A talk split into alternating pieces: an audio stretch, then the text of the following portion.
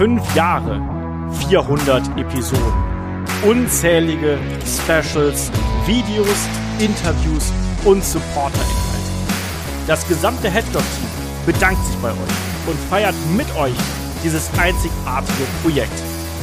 Deshalb willkommen bei Headlock Mania und der Wrestling Show unserer Träume.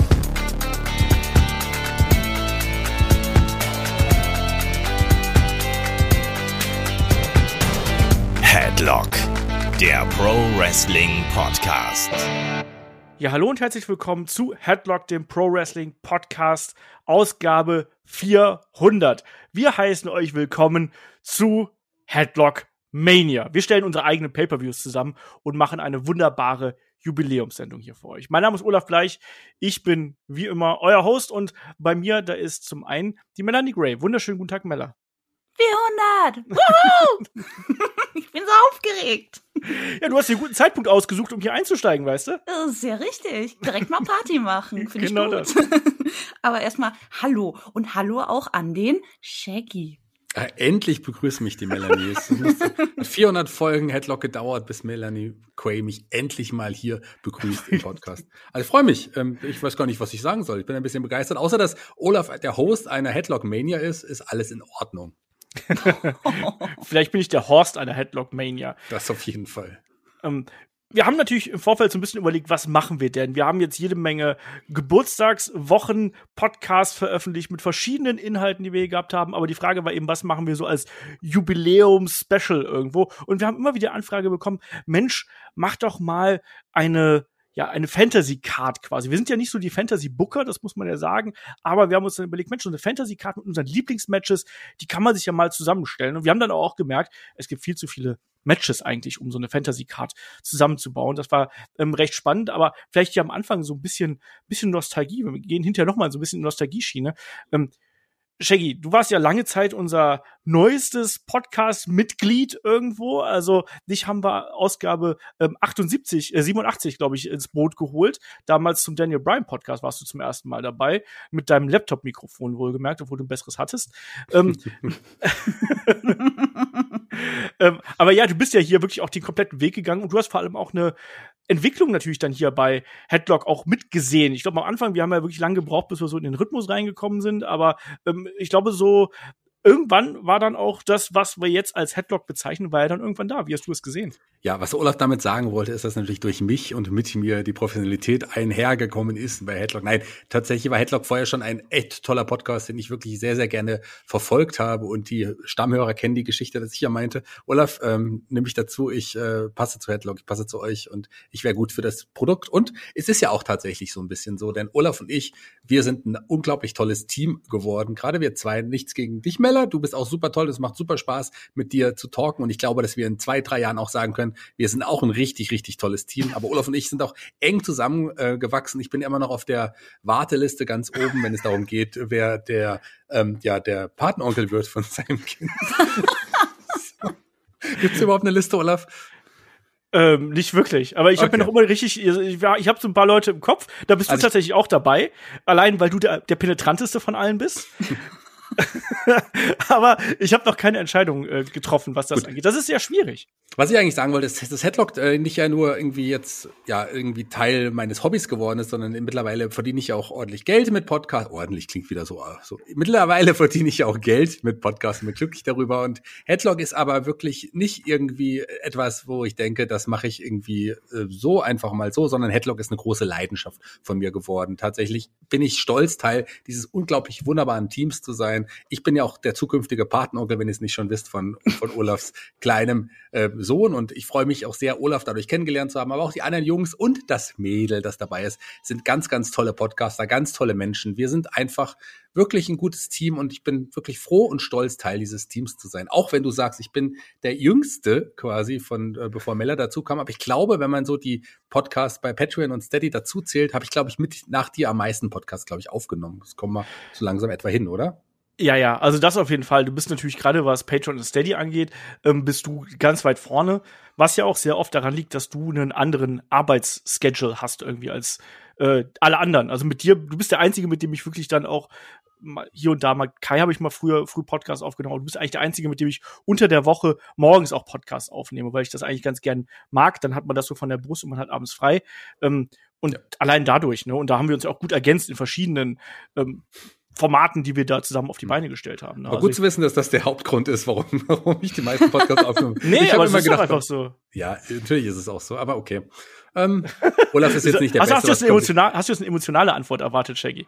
Ähm, nach meiner wunderbar emotionalen Vorrede habe ich gedacht, jetzt kommt ein Kompliment von dir, aber das werde ich vielleicht bei Folge 500 irgendwie bekommen. Da hoffe ich doch sehr drauf. Ich dachte, das Kompliment war, dass du bei der auf der Patenliste drauf stehst.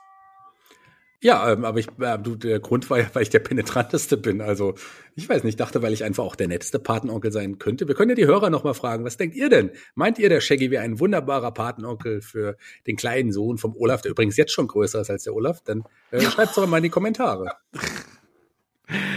Dieser Shaggy, und du fragst dich, warum du nicht ganz oben auf der Liste stehst? Ähm, ja. äh, ja, aber theoretisch ist ja Mella sogar länger bei Headlock dabei. Die war ja bei Ausgabe 2 dabei, weil sie ja damals ein Interview gewesen ist, noch in ganz formeller, formeller Mella-Version. Formeller Mella, okay. Das finde ich gut. Vielleicht sollten wir ganz kurz erklären, dass äh, es ja noch mehr Leute später kommen. Vielleicht ganz zu Beginn des Podcasts das vielleicht nochmal erwähnen, Olaf. Und genau. dann kann Mella loslegen. Genau, das ist natürlich ganz wichtig. Wir machen jetzt äh, quasi unseren Event äh, jetzt in einem Rutsch durch hier und dann natürlich in der zweiten Hälfte dieses Podcasts, da übernehmen dann Kai, Chris und David und die haben ebenfalls eine Karte zusammengestellt und werden da ebenfalls über ihre Matches sprechen. Deswegen, wir verquatschen uns jetzt ein bisschen hier, aber äh, wir werden dann gleich eine ganz klare Struktur haben. Wir machen heute auch keine Werbung für Patreon oder Steady oder sonst irgendwelchen Kram, sondern es geht heute wirklich dann nur um Headlock, es geht um uns, es geht auch um euch da draußen, wo man natürlich auch sagen muss, also ohne unsere Hörer wäre dieses Projekt auch nicht so groß und so toll, ähm, wie das jetzt letztlich geworden ist. Und da kann ich ja auch überleiten zu Mella. Mella, wie gesagt, Ausgabe 2 warst du dabei, aber du bist jetzt seit kurzem hier an Bord. Äh, unser Nesthäkchen quasi. Ähm, ja. Ähm, wie siehst du bis jetzt die Zeit? Also am Anfang, muss ich sagen, war ich schon echt nervös. Weil ich, ich kam mir immer so ein bisschen vor, das habe ich glaube ich schon mal erwähnt, wie bei einer Klassenarbeit wo ich die Fragen nicht kenne und wo ich so ein bisschen unvorbereitet bin, weil also klar, wir haben einen groben Leitfaden immer hier, den, den schreibt meistens der Olaf ganz toll und ähm, es kommen ja auch manchmal Zuhörerfragen, die sehe ich ja dann auch im Discord und so weiter. Aber im Grunde labern wir ja trotzdem schon relativ frei Schnauze. Ja. Und da hatte ich so ein bisschen Respekt vor. auch wenn ich es gewohnt bin, irgendwo durchs Wrestling Promos zu halten und auch wirklich frei von der Leber weg Promos auch zu halten, ohne, ohne dass mir da jetzt jedes Wort ins Mund in den Mund gelegt wird. Aber es ist trotzdem irgendwie was anderes, weil ich sitze hier, ich stehe hier nicht vor keine Ahnung wie vielen Leuten, sondern sitze hier in einem Zimmerchen vor einem Mikro und rede mit zwei sehr netten Herren. Und das ist aber ja irgendwie auch echt cool, weil ich, weil ich rede über ein Thema, über Wrestling, das mir halt sehr am Herzen liegt, das mir unfassbar viel Spaß macht. Und dementsprechend, ja, bin ich dann jedes Mal so ein bisschen lockerer geworden und gerade solche, ja, Redethemen, sage ich mal, so wie heute oder eben auch No Holds Barred oder sowas, wo das letzte Mal ein bisschen ausgeartet ist in Sachen Freizeitparks, fand ich auch sehr gut. ähm, die machen halt einfach unheimlich Spaß. Ne? Also wir quatschen ja einfach und das ist nicht nur wie, wenn ich mit Freunden rede, sondern ich rede mit Freunden und ein paar mehr Leute hören halt zu. Und das ist eigentlich echt eine coole Sache und das macht unfassbar viel Spaß ich glaube, das Schönste ist auch wirklich, ich habe ja geschrieben, so, es, sind jetzt fünf Jahre her, dass wir Headlock hier gestartet haben. Und es fühlt sich irgendwie an wie so eine kleine Familie. Also irgendwie, die gehören dann irgendwie ganz fest äh, zur, zur Woche dazu, dass man mit denen auch spricht. Und natürlich, man spricht vorher noch mit allen und man spricht nachher noch mit allen. Und äh, Kai meinte beim letzten Mal so, boah, Olaf, wir haben ja schon voll lange nicht mehr miteinander geredet. Und ich so, das war letzte Woche.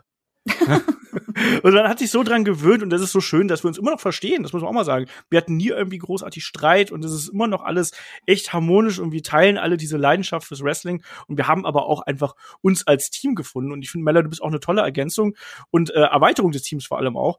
Und vor allem, ich sag, ich sag's mal ganz vorsichtig, wenn man sich meine ersten und unsere ersten Podcasts anhört und da hört, wie wir uns da am Mikrofon schlagen und wie du dich jetzt so früh quasi schon am Mikrofon schlägst, also da bist du uns allen mindestens einen Schritt voraus, was das angeht. Also ich habe sehr viel mehr Podcast gebraucht, um in Groove zu kommen, als das bei dir der Fall gewesen ist.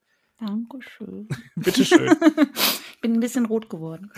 Das ist okay, wir haben ja nichts mit Video hier. Das ist gut. Schade. Noch nicht.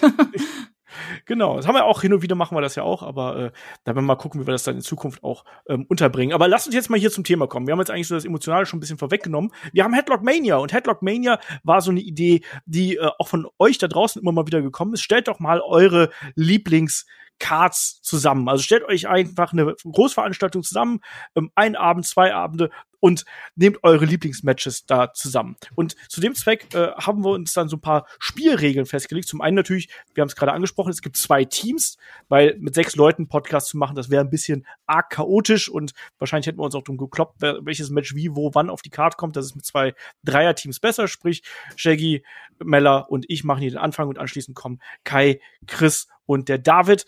Ähm, es gibt aber ein paar Spielregeln, die ich äh, festgelegt habe und die lese ich einfach mal vor, damit ähm, klar ist, warum wir so gewählt haben und warum wir vielleicht auch manche Sachen nicht so entscheiden konnten, wie wir es dann doch getan haben irgendwo. Also, äh, erste Regel war, jedes Team stellt einen eigenen Pay-per-View für eine zweitägige Show auf die Beine. So, viel zu sagen, so viel äh, dazu. Dann, Wrestler dürfen an beiden Tagen auftreten, jedoch nicht mehrfach an einem Abend, also kein Double Duty. Drittens, jede Show sollte zwischen sechs und acht Matches haben. Sprich, jeder Podcaster sucht sich zwei Matches und eventuell noch ein Bonusmatch aus.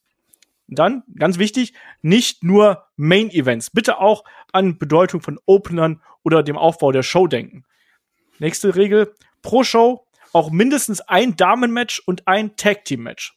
Und als letztes dann auch eine wichtige Regel, kein Fantasy Booking, nur reale Matches. Also jetzt nicht irgendwie, weiß ich nicht, CM Punk gegen weiß ich nicht, Antonio Inoki oder sonst irgendwas, ne? Wäre cool, aber gibt's halt nicht. Und natürlich, wir sind äh, sehr stark, wie das über der Podcast auch ist, sehr stark in dem ähm, WWE, WCW, AEW Gefilden unterwegs. Es war gar nicht so einfach, sich auf Matches zu beschränken, oder? Shaggy, wie war es bei dir? Also, äh, ich hatte immer das Problem, mir sind immer noch Matches eingefallen, so, fuck, das musst du noch drin haben. Oh nein, das musst du noch drin haben. Und wenn ich eine Card, äh, wahrscheinlich wären es 40 Matches gewesen, die ich dann auf die Beine hätte stellen müssen. Ich hätte ja das, eher das Problem, dass ich einen Großteil meiner Matches gar nicht auf die Karte hieven durfte, weil Olaf immer gesagt hat, ihr dürft frei wählen, aber immer, wenn ich was vorgeschlagen habe, hat er gesagt, nee, nee, nee. Du warst so spät dran. Du hast als letzter deine Matches gewählt. Nein, mein Match war das erste sogar. Mein Dein, ja, das, das ist ja auch in der ja. Liste. Du hast aber so Matches vorgeschlagen wie Owen Hart gegen Skinner und die Hart Foundation gegen die Bolschewiks. Ja, weil ich die Matches noch auswendig kann. ja, weil die nur zehn Sekunden gedauert haben. Okay.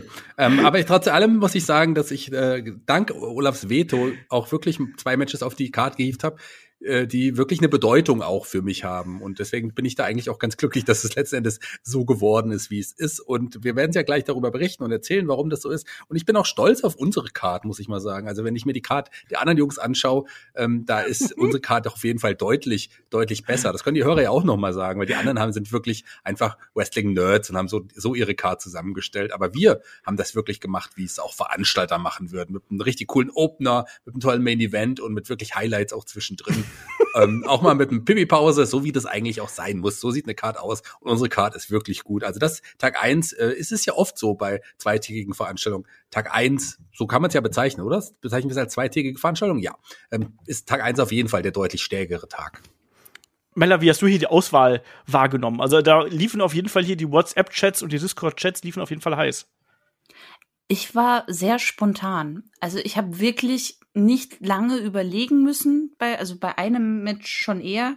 Das haben wir ja auch am Ende nochmal umgeswitcht, da können wir auch gleich nochmal was dazu sagen. ähm, aber der Rest ist alles sehr äh, spontan passiert, weil ich einfach ein paar Matches habe, die ich immer wieder gucke. Und das ist auch, das sind auch die Matches jetzt gerade, die da auf der Card gelandet sind, die ich vor kurzem mir erst nochmal angesehen habe. Äh, und dadurch hatte ich die einfach noch relativ gut im Kopf. Und das sind natürlich auch dementsprechend Matches, die ich persönlich sehr gut finde, sehr unterhaltsam finde. Ähm, Und dementsprechend war das relativ einfach, muss ich sagen. Aber dann, so als dann so ein paar Tage vergangen sind, dann kamen halt noch die anderen Ideen. Und dann Ja. ging sie in meinem Kopf rund und dann dachte ich aber, nee, aber das andere ist schon besser. Das passt schon besser. Aber warte mal, da gab's doch noch das. Ach nee, hm. Ah. Und dann, dann ging das, dann ging das Kopfkino so los, was, was man hätte, was hätte sein können. Aber letzten Endes bin ich doch ganz froh, was wir da jetzt ausgewählt haben. Und ja, ich, ich finde, wir haben eine sehr nette Card zusammengestellt. Genau, und auch da der Aufruf vielleicht an euch da draußen, also wenn ihr mögt und Lust habt, ähm, gerne bei uns auf Discord kommen oder vielleicht auf YouTube direkt unter das Video schreiben, ähm, wie wird dann eure Wunschcard oder eure Traumcard aussehen? Also, weil das macht ja auch Spaß, sind wir ehrlich, das macht ja auch Spaß, sich so Gedanken zu machen, wie würde ich eine Card aufbauen, welche Matches müssen da reinkommen und wenn man dann noch so ein paar Regeln hat, die einen ein bisschen einschränken, dann muss man halt eben noch ein bisschen mehr überlegen, als das äh, so im Normalfall der Fall äh, wäre. Deswegen, also mir hat's auch Spaß gemacht, aber mir ging's genauso wie dir. Ich habe am Anfang so zwei, drei Matches gehabt, die, die will ich drauf haben. Und dann, je länger das bis zur Podcast-Aufnahme gedauert hat, umso mehr Matches sind mir eingefallen. Also ich habe heute noch geschrieben, so, verdammt, Hart gegen Piper von WrestleMania 8 will ich eigentlich unbedingt drin haben. oder sonst irgendwas, ne? Und äh, naja, ähm, wir legen einfach mal los hier, würde ich sagen, und äh, den Anfang von Headlock Mania, Tag 1, macht ein Match, das ich mir ausgesucht habe.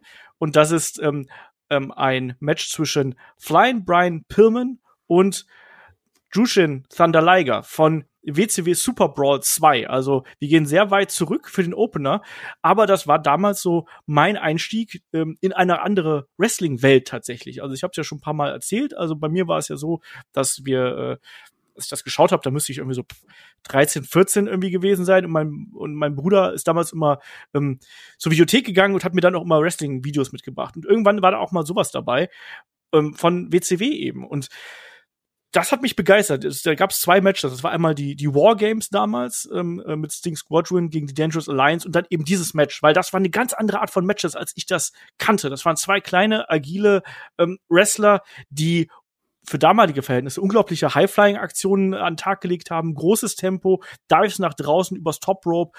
Und ich habe mir heute auch noch mal das Match äh, extra angeschaut. Äh, also das funktioniert noch immer. Ich finde, das ist immer noch ein gutes Match und da gebe ich auch direkt mal an Shaggy weiter, weil ich weiß, dass mit Brian Pillman ist hier einer von deinen Lieblingen im Match. Ja, nicht nur einer von meinen Lieblingen, sondern ich glaube, mein Lieblingswrestler of all time ist Brian Pillman tatsächlich. Ich fand auch dieses Match damals echt wirklich gut und das ist auch eines der Gründe, warum er mein Lieb einer meiner Lieblingswrestler wurde. Jahre später, die Zeit bei der Heart Foundation natürlich, hat dann noch dem eine Krone aufgesetzt, aber dieses Match war wirklich was Besonderes. Das ist so ein, so ein wirklich auch Opener-Match, wie man es einfach sich nur wünschen wollen würde. Der WCW Light Heavyweight-Titel stand damals auf dem Spiel übrigens, ähm, der, den gab's ja nicht, da gab's ja nicht viele Titelträger, ich glaube nur vier an der Zahl, Brian Pillman, Yushin Liger, Scotty Flamingo und Brad Armstrong, wenn ich den Namen alle richtig wiedergebe. War nicht auch Tom hat- Senk dabei? Oder vertue ich ähm, mich gerade? Der war in der Division, hat auch mal Titelmatches gehabt, aber der hatte sich nie den Gürtel geholt. Ich glaube, ja, stimmt. die vier. Nee, du hast recht. Brian Pillman hat ihn zweimal Ja. ähm, als einziger Wrestler überhaupt, die anderen jeweils nur einmal. Man hat damals versucht, so eine ähm, ja, Cruiserweight Light Heavy Division aufzubauen. Das war ein cooler Versuch, weil man hat ja wirklich gute Wrestler gehabt, aber so richtig kam es da in den Südstaaten, wo die WCW auch ja hauptsächlich beheimatet war und auch damals noch so an, größtenteils auch ähm, zu sehen war und auch äh, nicht so richtig an. Deswegen hat man das dann wieder eingestampft. Aber dieses Match war wirklich eine, eine Augenweide. Man hat da Aktionen gesehen, die man so überhaupt nicht kannte. Nushin Liger, äh, der ja extra aus Japan auch rübergekommen ist und eine Zeit auch bei der WCW damals gewrestelt hat, der war schon was Besonderes, der war eine Attraktion, sowas kannte man einfach gar nicht. Diesen Wrestling-Stil, der war, der war wirklich auch ähm, für mich damals einzigartig. Und dass ein Brian Pillman oder ein Flying Brian, wie er auch damals wirklich nur hieß, diesen Stil mitgehen konnte, war schon wirklich was, was wirklich Besonderes. Tolles Match, toller Opener, also viel besser kann man eine Show gar nicht beginnen. Mella, ist das ein Match, was, was du kennst? Hast du das gesehen? Das ist ja noch vor deiner Zeit fast schon. Ja, ich bin ja noch so ein Küken, das Nesthäkchen, ne? ähm, ich hab's einmal vor Jahren gesehen. Und ich weiß noch, ich war echt beeindruckt. Und wie Shaggy schon gesagt hat, es ist halt echt ein astreiner Opener. Also da ist man halt sofort gut dabei. Aber was da jetzt genau passiert ist und, und wie der Ablauf war und überhaupt, daran habe ich leider gar keine Erinnerung mehr. Ich weiß nur, ich war beeindruckt und ich fand's cool, weil es eben ja auch anders war. Aber ähm, ja, genaueres kann ich jetzt leider echt nicht dazu sagen. Das reicht ja Aber- auch schon. Aber es ist ein toller Opener, der da ausgesucht wurde. Ja, wie gesagt, für mich hat das wirklich so, so eine neue Dimension geöffnet. Also, äh, ich habe wirklich dann plötzlich gemerkt, so ist, das muss nicht nur irgendwie WWF Heavyweight Gecatche sein, sondern das können auch kleinere Leute sein. Klar, man kannte irgendwie von der WWF so Leute wie ein One-Two-Three-Kid zum Beispiel, der dann so ähm, um den Dreh ähm, aufgekommen ist, als ich das dann hier geschaut habe und sowas. Aber es waren immer sehr wenige und dass die dann auch wirklich so einen Spot bekommen haben, die dann 14, Quatsch, 17 Minuten hier im Ring standen und sich wirklich eine Schlacht geliefert haben und eine Geschichte erzählt haben. Und was ich aus heutiger Sicht umso faszinierender fand, ich kannte beide nicht, als ich das gesehen habe. Und das ist ja auch mal die große Kunst vom Wrestling, dass du gefangen genommen wirst von unbekannten Charakteren, weil das Match so gut ist, dass du sagst, mein Gott, wie geil ist das denn? Und seitdem war ich ein riesengroßer Fan von Justin Liger, als auch dann von Flying Brian Pillman, der dann auch gerade in der WCW-Zeit, auch später als Hollywood Blonde, das hat Shaggy ja hier so ein bisschen fast unter den Tisch fallen lassen, der war ja super cool. Ich mochte den total gern. Und ja, wie gesagt, für mich ganz, ganz wichtig auch in meiner Wrestling-Sozialisierung, wie ich es immer so schön sende. Ähm, Mella, das, das zweite Match ist dann ein sehr gimmicklastiges Match, um es mal vorsichtig auszudrücken. Und das kommt von dir. Ja, richtig. Das ist das erste Stadium Stampede Match von AEW, The Elite versus The Inner Circle. Und ich habe es mir gestern erst noch mal angeguckt, weil ich Bock drauf hatte. Ähm, und das ist auch das Match, äh, wo wir eigentlich erst ein anderes Tag Team Match hatten, nämlich ähm, ich hatte zuerst The New Day versus Cesaro und Tyson Kidd in einem Two out of Three äh, Championship Match, also Tag Team Championship Match auf der Card von WWE Payback 2015. Äh, das lag aber tatsächlich eher daran, dass ich kurz vorher auf Twitter nochmal darauf aufmerksam gemacht wurde auf dieses Match und ich habe mich dran erinnert, dass das echt gut war vom äh, so vom psychologischen Standpunkt her und das war echt feines Tag Team Wrestling. Aber ich hatte da nicht so die Bedeutung für das Match. Also es war ist halt ein tolles Match, aber wir haben ja eigentlich eher ähm, Matches mit einer Geschichte oder die uns halt wirklich begeistert haben, gesucht. Und da hat das äh, erste Stadium Stampede Match schon mehr Eindruck bei mir hinterlassen. Einfach, weil ich Comedy Wrestling liebe, wenn es gut gemacht ist. Und ich mochte auch das zweite, muss ich sagen. Und ich fand es auch echt schön, dass da Sammy den Pin geholt hat, nachdem er beim ersten den Pin fressen musste. Ähm, weil es auch einfach gepasst hat. Ja. Aber ich finde, das erste war besser, weil es einfach ein bisschen homogener, natürlicher war. Ich finde das zweite, das war so ein bisschen äh, Szene-Cut, Szene-Cut, Szene-Cut. Und beim ersten waren die Übergänge noch so ein bisschen smoother und man hat so viel dummen, verrückten, aber unfassbar unterhaltsamen Blödsinn gemacht, wie das Jericho von dieser äh, Linienmaschine überfahren wird, dass Adam Page mit einem Pferd Sammy Guevara jagt, dann natürlich nochmal der Spot mit dem Golfkart mit Sammy Guevara, ähm, Matt Hardy und der Pool of Reincarnation, ähm, ich krieg gar nicht mehr alles schon wieder zusammen, obwohl ich es gestern erst gesehen habe.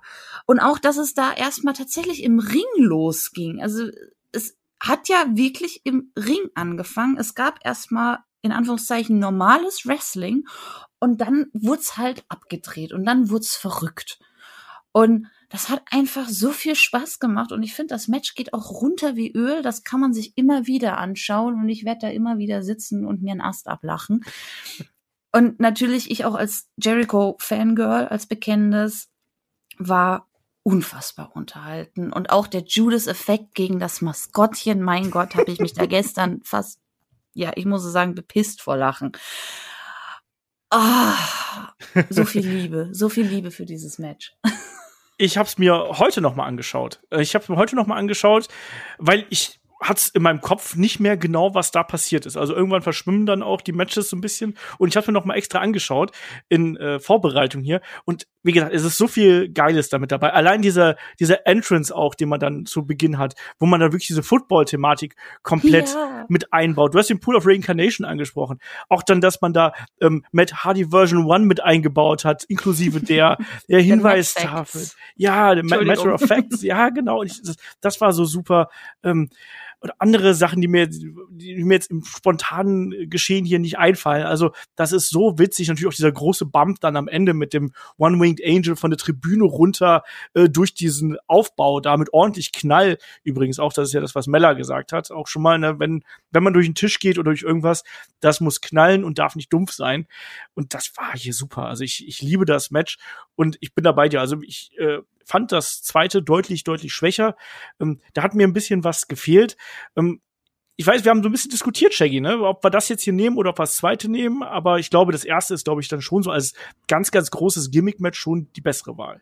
Auf jeden Fall ist das die bessere Wahl. Ich mochte das zweite ja auch, muss ich sagen. Allerdings äh, ist das austauschbarer. Da hat man auch viele Spots gesehen, die innovativ waren, aber hier war es was ganz Neues, hier war es was komplett Neues und das hat schon richtig, richtig Spaß gemacht. Die, die großen Spots habt ihr im Grunde schon erwähnt. Ich möchte aber trotzdem noch mal sagen, dieser Moment, als, als, Hang, als Adam Page da mit dem Pferd reinkam, das war schon auch groß. Da, an dem Moment wusste ich, dieses Match wird auch richtig, richtig groß und das hat einfach Spaß gemacht. Das ist etwas, was man sich wirklich immer, immer wieder anschauen kann. Vielleicht nicht immer am Stück, mehrmals, sondern dann immer mit ein bisschen Pause dazwischen. Aber man ist da jedes Mal unterhalten, man ist jedes Mal amüsiert. Das ist ja nicht nur Comedy Wrestling, aber auch mit sehr, sehr vielen Comedy Spots, die man einfach hier perfekt eingesetzt hat. Wenn man Comedy Wrestling so ähm, auf die Reihe bekommt wie dieses Match, dann muss ich sagen, viel besser geht es gar nicht. Also ich habe mich da richtig unterhalten gefühlt. Und für mich war es ja auch eines der Top zwei oder Top drei Matches im letzten Jahr gewesen. Und das ist sowas Besonderes, dass es hier auf unsere Card definitiv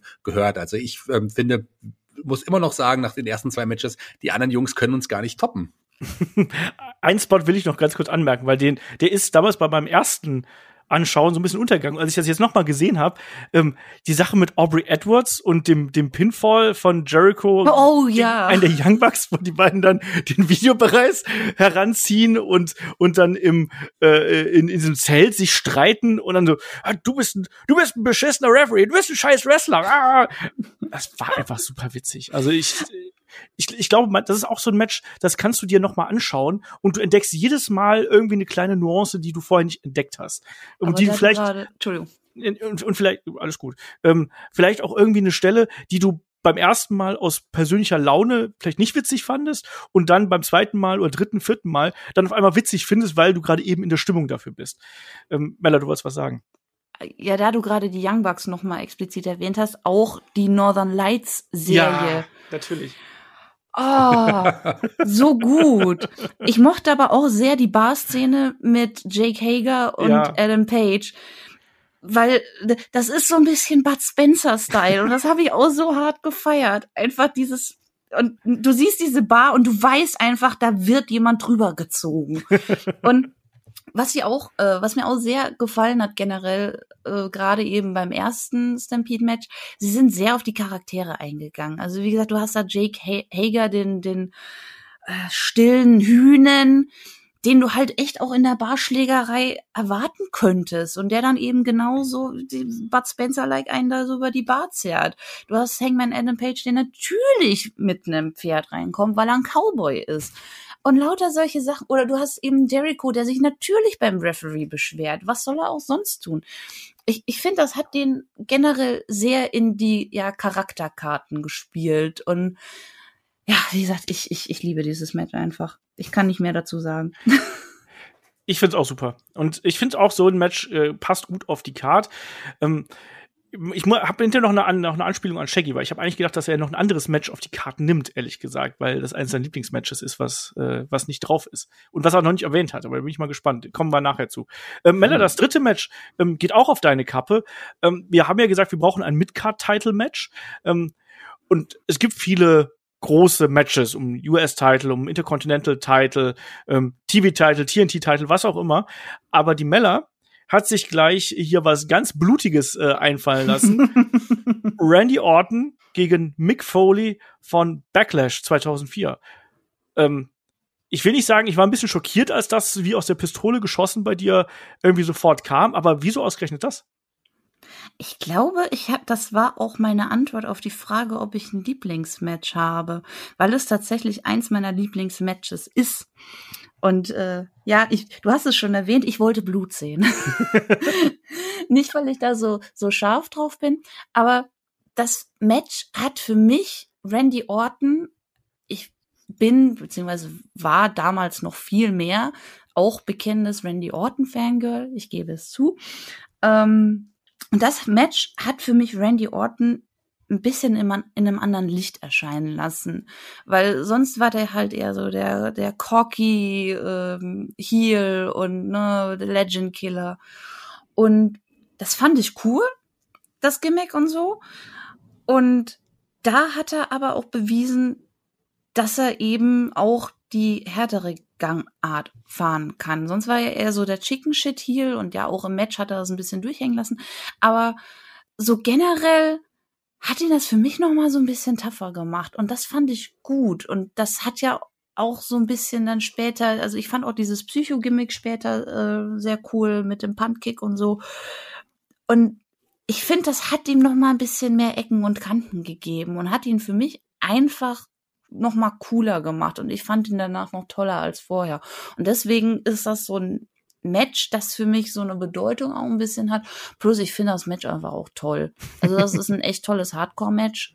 Und ich bin eigentlich nicht so der Fan von, von Hardcore-Sachen. Also an sich ja, kann man machen, wenn es eben passt. Und ich finde, da hat es sehr gut gepasst. Aber es muss nicht sein und vor allen Dingen muss auch nicht unbedingt Blut sein.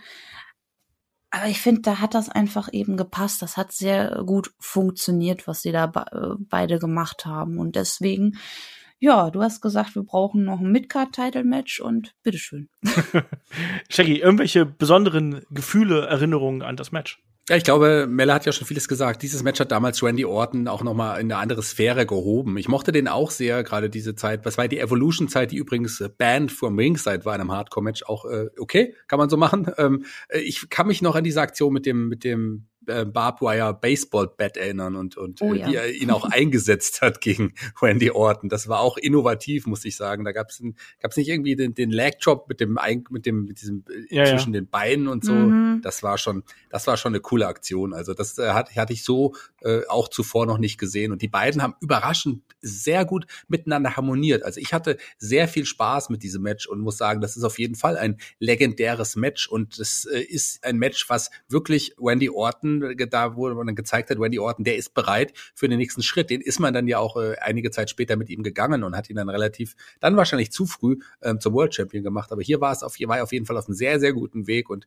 Randy Orton ist halt einfach eine coole Socke, auch noch heute, auch wenn man ihn mag oder nicht. Also der gehört auf jeden Fall zu den coolsten ähm, Wrestlern, die es gibt und das hat er damals erstmalig, wie ich finde, wirklich bewiesen.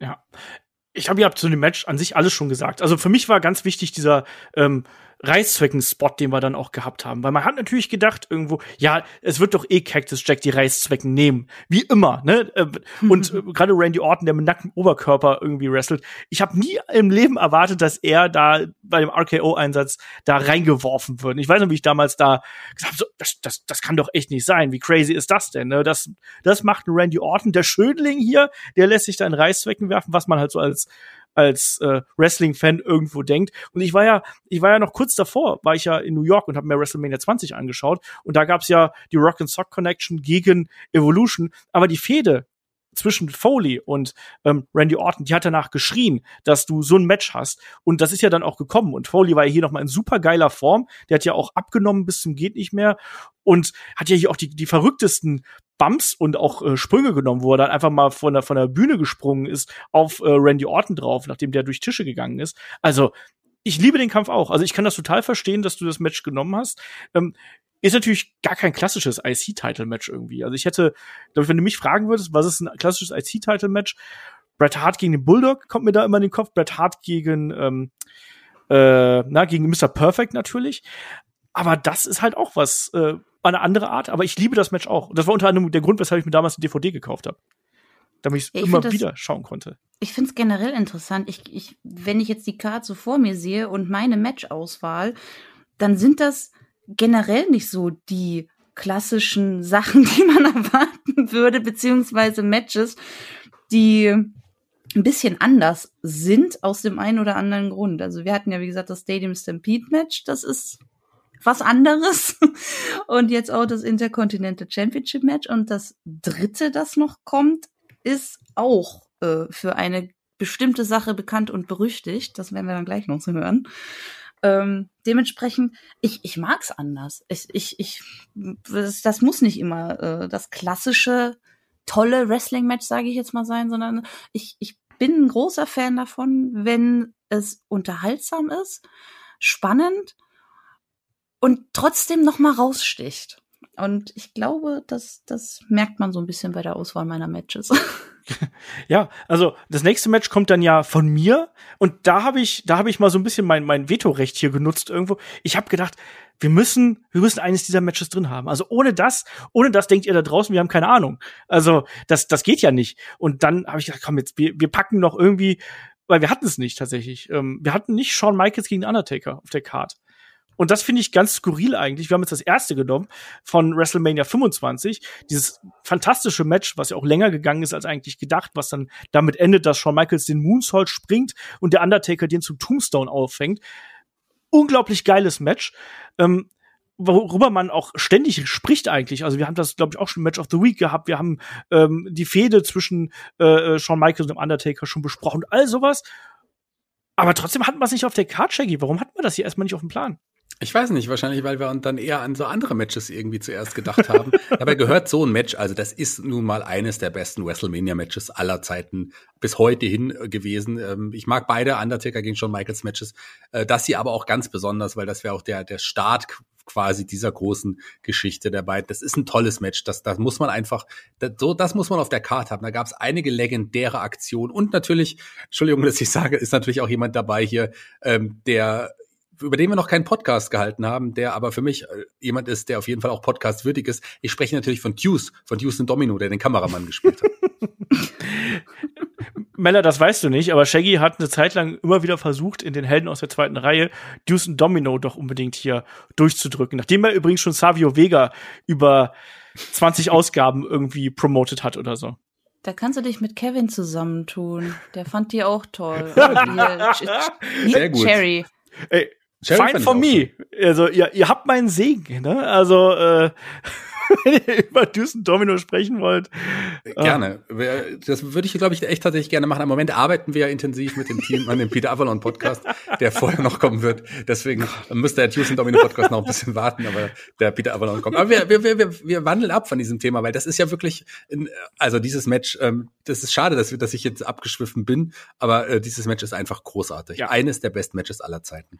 Genau, haben wir auch schon sehr oft drüber gesprochen. Fantastisches äh, Ding, was wir hier gehabt haben zwischen Undertaker und Shawn Michaels, die Streak on the Line und dann eben der große Aufgalopp zu dem weiteren Verlauf der Fehde, wo dann Shawn Michaels seine Karriere aufs Spiel gesetzt hat gegen die Streak des Undertaker. Ist ein großartiges Match.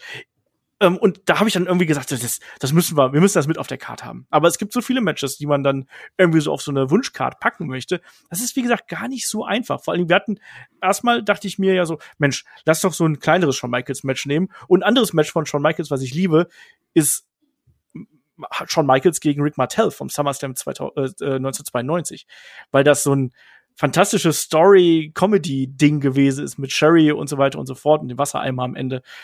Aber dann haben wir uns doch was Ernsthafteres entschieden. Naja. Ähm, der Shaggy hat sich nur die Main Events hier ausgepickt, Mella. Ist dir das mal aufgefallen? Ja. Das ist mir auch schon aufgefallen. ähm, es hieß eigentlich, wir brauchen, es muss alles vertreten sein und nicht nur Main Events. Naja, also sagen wir mal so, eines meiner beiden Matches war der Opener äh, der Veranstaltung. Ich weiß auch nicht, warum der Olaf das, aber ich glaube, er, es liegt ja auch so ein bisschen an meiner Ausstrahlung. Also ich strahle ja dieses, dieses Main Event irgendwie so ein bisschen auch aus. Mhm. Deswegen hat er wahrscheinlich sich gedacht, okay, sonst ist der Shaggy traurig oder die Hörer traurig, wenn der Shaggy nicht die beiden Hauptmatches hat. Das kann ich mir ja, schon vorstellen. Ich habe das Match eher so innerhalb der Dramaturgie weiter nach hinten gesetzt, zwischen zwei große Matches, ehrlich gesagt, damit du so ein, damit man so, eine, so ein Pinkelpause-Match dazwischen hat. Das war eigentlich mein Plan, Shaggy. Ja, das habe ich ja auch am Anfang gesagt, dass es ein Pinkelpause-Match dabei ist. Aber das für mich eine große Bedeutung hat. Also tatsächlich. Ja. Aber wir reden jetzt gar nicht über dieses Pinkelpause-Match. Das kommt erst später. Wir reden über ein anderes Match. Genau, Mellers äh, Damen-Championship-Match hier. Es treffen Mickey James und Trish Stratus aufeinander. Es ist WrestleMania 22. Die legendäre ja, Stalker-Superfan-Storyline hier von Mickey und Trish. Und natürlich auch diese berüchtigten Szenen, die dann ja auch bei vielen sehr äh, im Kopf hängen geblieben sind, was ja auch gerade Mickey James unglaublich nach vorne gebracht hat, Mella. Was, was bedeutet das Match hier für dich? Ja, also für mich und ich glaube auch für viele andere hat das lange Zeit die Messlatte bedeutet für Frauenwrestling, für gutes Frauenwrestling. Weil man zum ersten Mal so ein bisschen das Gefühl hatte, zumindest rein vom Erinnern her, das war ein Match, das war eben kein Pinkelpausen-Match. Das war von der Story her gut, das war von der Umsetzung her gut und da hat einfach alles gestimmt und man hatte so das zum ersten Mal beziehungsweise lange Zeit das Gefühl, ja, dass äh, Frauen können das und das ist super und das ist unterhaltsam und ja, wie gesagt, allein die Story diese, diese Stalker-Story war, war großartig und auch wie Mickey James das umgesetzt hat, diesen, diesen Psycho. Und was ich auch verrückt finde, haha, kleines Wortspiel, ähm, ist, wie Mickey James in diesem Match einfach der Ober-Babyface war. Zumindest von den Publikumsreaktionen her. Und wie hart Trish Stratus einfach ausgebuht wurde. Und das ist so absurd.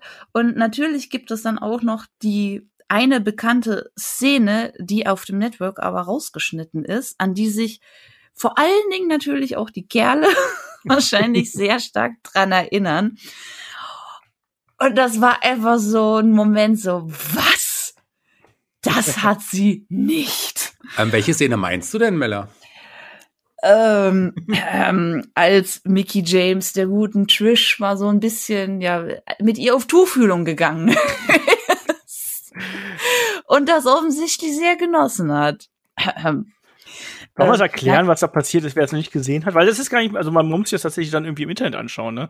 Also ähm, da gibt's ja diese berüchtigte Szene, wo Trish Stratus will den äh, Stratusfaction zeigen, ähm, also diesen Bulldog, und dann greift Mickey James ihr in den Schritt. Und was dann rausgeschnitten ist, ist dann die Szene, erstmal große Empörung natürlich, und du hast auch eine Reaktion Publikum, merkst, oh, was ist denn da passiert? Und dann, dann leckt sich ja ähm, Mickey James die Hand ab. Und diese Szene ist beim Network rausgeschnitten.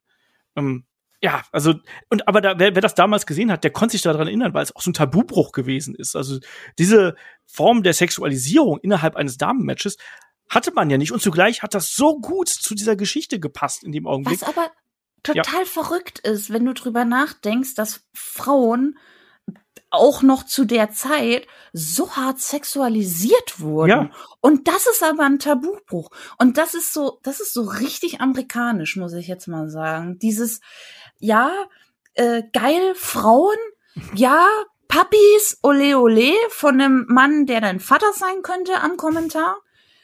Aber wie sich ähm, wie eine Frau einer anderen Frau die Hand in einen Schritt steckt und dann ableckt beziehungsweise dran riecht, ich, ich bin mir gerade nicht gar nicht mehr sicher, was da jetzt genau passiert ist. Ähm, das ist ein Tabubruch und das finde ich so absurd. Aber ich, wie gesagt, das, das ist in meinem Kopf sehr amerikanisches Denken.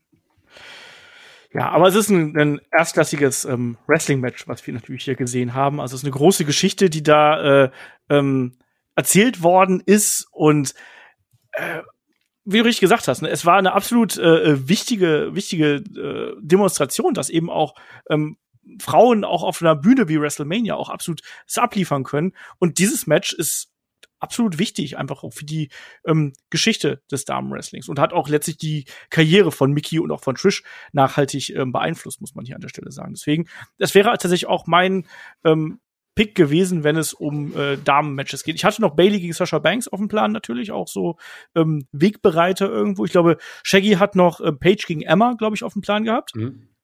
Ja, aber ich hatte auch dieses Match ja zuerst genannt, auch äh, als ich gar nicht mehr dran gedacht habe, dass Miller das ja auch auf dem Schirm hatte. Ähm, aber man muss natürlich sagen, es war ein Divas-Match. So, so war die Zeit halt auch damals, das darf man nicht vergessen. Oh, und es gab noch ein weiteres Star-Match auf der Card. Ähm, der Playboy Pillow Fight mit Tony Wilson Candice Michelle. Und, äh, aber yeah. Mickey James und, und Trish haben auf jeden Fall da die Messlatte sehr, sehr hoch gelegt, was Damen-Wrestling äh, zu der Zeit und insgesamt auch anging. Das war ein Eckpfeiler, ein Meilenstein in der Geschichte der WWE im Damen-Wrestling. Das auf jeden Fall. Und auch die Geschichte, ihr habt schon alles gesagt davor. Ich habe Mickey James tatsächlich auch geliebt für dieses Gimmick. Das hat sie so großartig porträtiert. Das hat sie so gut verkörpert. Ich fand diese Geschichte, diese Fehde ist für mich eine der legendärsten und besten Fäden genderübergreifende WWE, muss ich ganz ehrlich sagen. Also ich fand das auch klasse und ich kann mich bis heute dran erinnern, wie ich das Ding zum ersten Mal gesehen habe. Generell WrestleMania 22 auch ein unterbewerteter WrestleMania, auch viel äh, Tolles dabei, aber das ist eins von den Matches, die man da auf jeden Fall ähm, sich anschauen sollte. Und das nächste Match, was wir hier auf der Card haben, ist wieder einer meiner Picks. Es ist das jüngste Match, was wir hier auf der Card haben. Cody gegen Dustin Rhodes von Double or Nothing 2019. Also noch gar nicht so lange her, knapp zwei Jahre erst.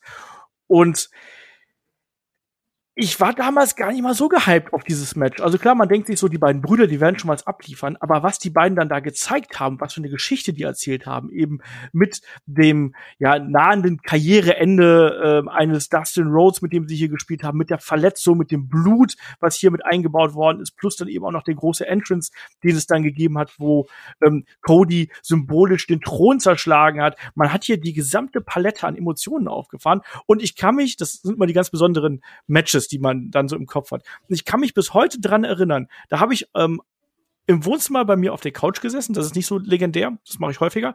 Aber ich weiß, ich weiß noch, wie ich da sitze und meine Freundin möchte irgendwas von mir und ich sage nur so, mache ich später. Ich bin gerade komplett drin. Ich glaube, dieses, dieses, diesen Moment kennt jeder Wrestling-Fan und jeder Wrestling-Zuschauer, wenn ein Match einen so ge gefangen nimmt, dass man wie in so einer Blase drin ist und alles andere ist in dem Augenblick unwichtig und man hat so eine Dauergänsehaut irgendwo. Und das war bei diesem Match bei mir. Und das schaffen nicht viele Matches, aber hier haben die beiden äh, Rhodes-Brüder die beiden Dust-Brüder ja eigentlich auch, ähm, haben so ein fantastisches Match abge abgeschlossen hier mit einem Cody, der, der seinen, seinen inneren Kampf dargestellt hat, dass er seinen, seinen Bruder hier nicht so zurichten möchte und dass er nicht, nicht äh, weiter verletzen möchte und dann am Ende aber das doch dann tun musste, damit er eben hier gewinnt. Ähm, Dustin Rhodes, der immer wieder da sein, sein Comeback macht und immer wieder versucht, nochmal dagegen zu halten ist ein unglaubliches Match, unglaublich gut gesetzte Nearfalls, die wir hier gehabt haben. Ähm, Mella, hast du da besondere Erinnerungen an das Match? Weil ich bin gerade so in, in, in Euphorie hier. Ich kriege gleich wieder Gänsehaut, wenn ich darüber spreche. Ja, wie du schon sagst, also das ist wirklich ein Match, da geht es um Emotionen pur. Und ich hatte auch wenig Erwartungen, aber war dann eben ähnlich wie du auch echt gefangen. Einfach, ja, weil es Emotion pur war und weil das Gefühl, gefühlt so ein Befreiungsschlag für beide war. Sei es symbolisch eben mit der Zerschlagung des Throns oder eben auch zu zeigen, was in beiden steckt, weil sie sind ja beide seit Karrierebeginn gefühlt äh, underrated gewesen. Und man hat das immer so ein bisschen gespürt. Und dieses Match war eben so dieser Befreiungsschlag. Und das hat man als Zuschauer, als Fan einfach gemerkt. Das hat man gefühlt. Man hat mit den beiden gefühlt. Und wie du eben sagst, man war einfach drin. Und das war, war echt klasse. Shaggy.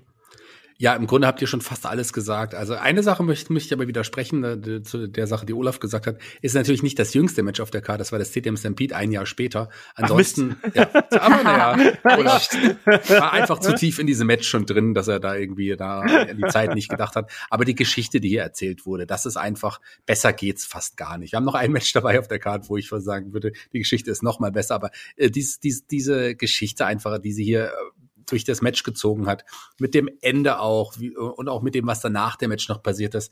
Das war wirklich ein Match, was ich nicht vergessen habe bis heute. Klar, es ist noch nicht so alt, aber ein Match, was ich glaube ich auch nie vergessen werde. Einfach auch so die Ansprache von Cody und und auch der Blick und alles in diesem Match. Ähm, die Nearfalls, hier hat einfach alles gepasst. Und ich muss sagen, ein perfektes Match. Und da hat Cody gezeigt in diesem Match, ähm, das vermisse ich gerade beim aktuellen Cody so ein bisschen. Hier hat er auf jeden Fall gezeigt, dass er ein Superstar ist. Und Cody, ähm, und, und, und auch Dustin in seinem, in seinem Alter, muss man sagen, zu dem Zeitpunkt ja auch schon, nochmal so eine Leistung zu bringen. Da hat auch an Dustin nochmal gezeigt, dass äh, er noch lange nicht zum alten Eisen gehört. Im Gegenteil, also die beiden Brüder in diesem Match, ein unglaubliches, tolles Match. Also auch für mich damals eines der Top zwei, drei Matches des Jahres gewesen absoluter moderner Klassiker. Also ja. soweit würde ich einfach mal gehen. Also wenn es große Matches gibt, über die man spricht, dann gehört das auf jeden Fall dazu. Und jetzt zu etwas vollkommen anderem. das ist ganz witzig, weil wir reisen jetzt mit dem vorletzten Match auf der Card, reisen wir zurück zur, äh, zur Survivor Series 1990. Und wir wissen, da kommt der Undertaker in die WWF und zeigt sich. Aber das ist nicht das Match, was sich der Shaggy ausgesucht hat. Nee, der, der Shaggy, Shaggy hat den Opener rausgepickt, Shaggy. Moderier es selber an am besten. Der Shaggy hat sich ein ganz besonderes Match ausgesucht, einfach weil ihn, für ihn dieses Match eine ganz besondere Bedeutung hat. Das Match, ich sag, nenne das jetzt schon mal, ist auf der einen Seite das Perfect Team. Es war damals die Zeit der Elimination äh, bei der Survivor Series. Das gibt's ja auch heutzutage. Nicht mehr in jedem Match. Damals war das noch in jedem Match gang und gäbe. Das Perfect Team auf der einen Seite ähm, Mr. Perfect natürlich, aber sein Team bestand aus der kompletten äh, Demolition-Mannschaft und zwar Axe, Smash und Crush, der da auch relativ neu noch war. Und die Gegner waren die, die Warriors. Die Warriors natürlich der Ultimate Warrior, ähm, der Texas Tornado, Kevin Eric, der ja auch als Modern Day Warrior ähm, da kurz zuvor noch angetreten ist in, in, ähm, anderen Ligen und die Road Warriors oder Legion of Doom, wie sie jetzt zu dem Zeitpunkt noch hießen, Animal und Hawk.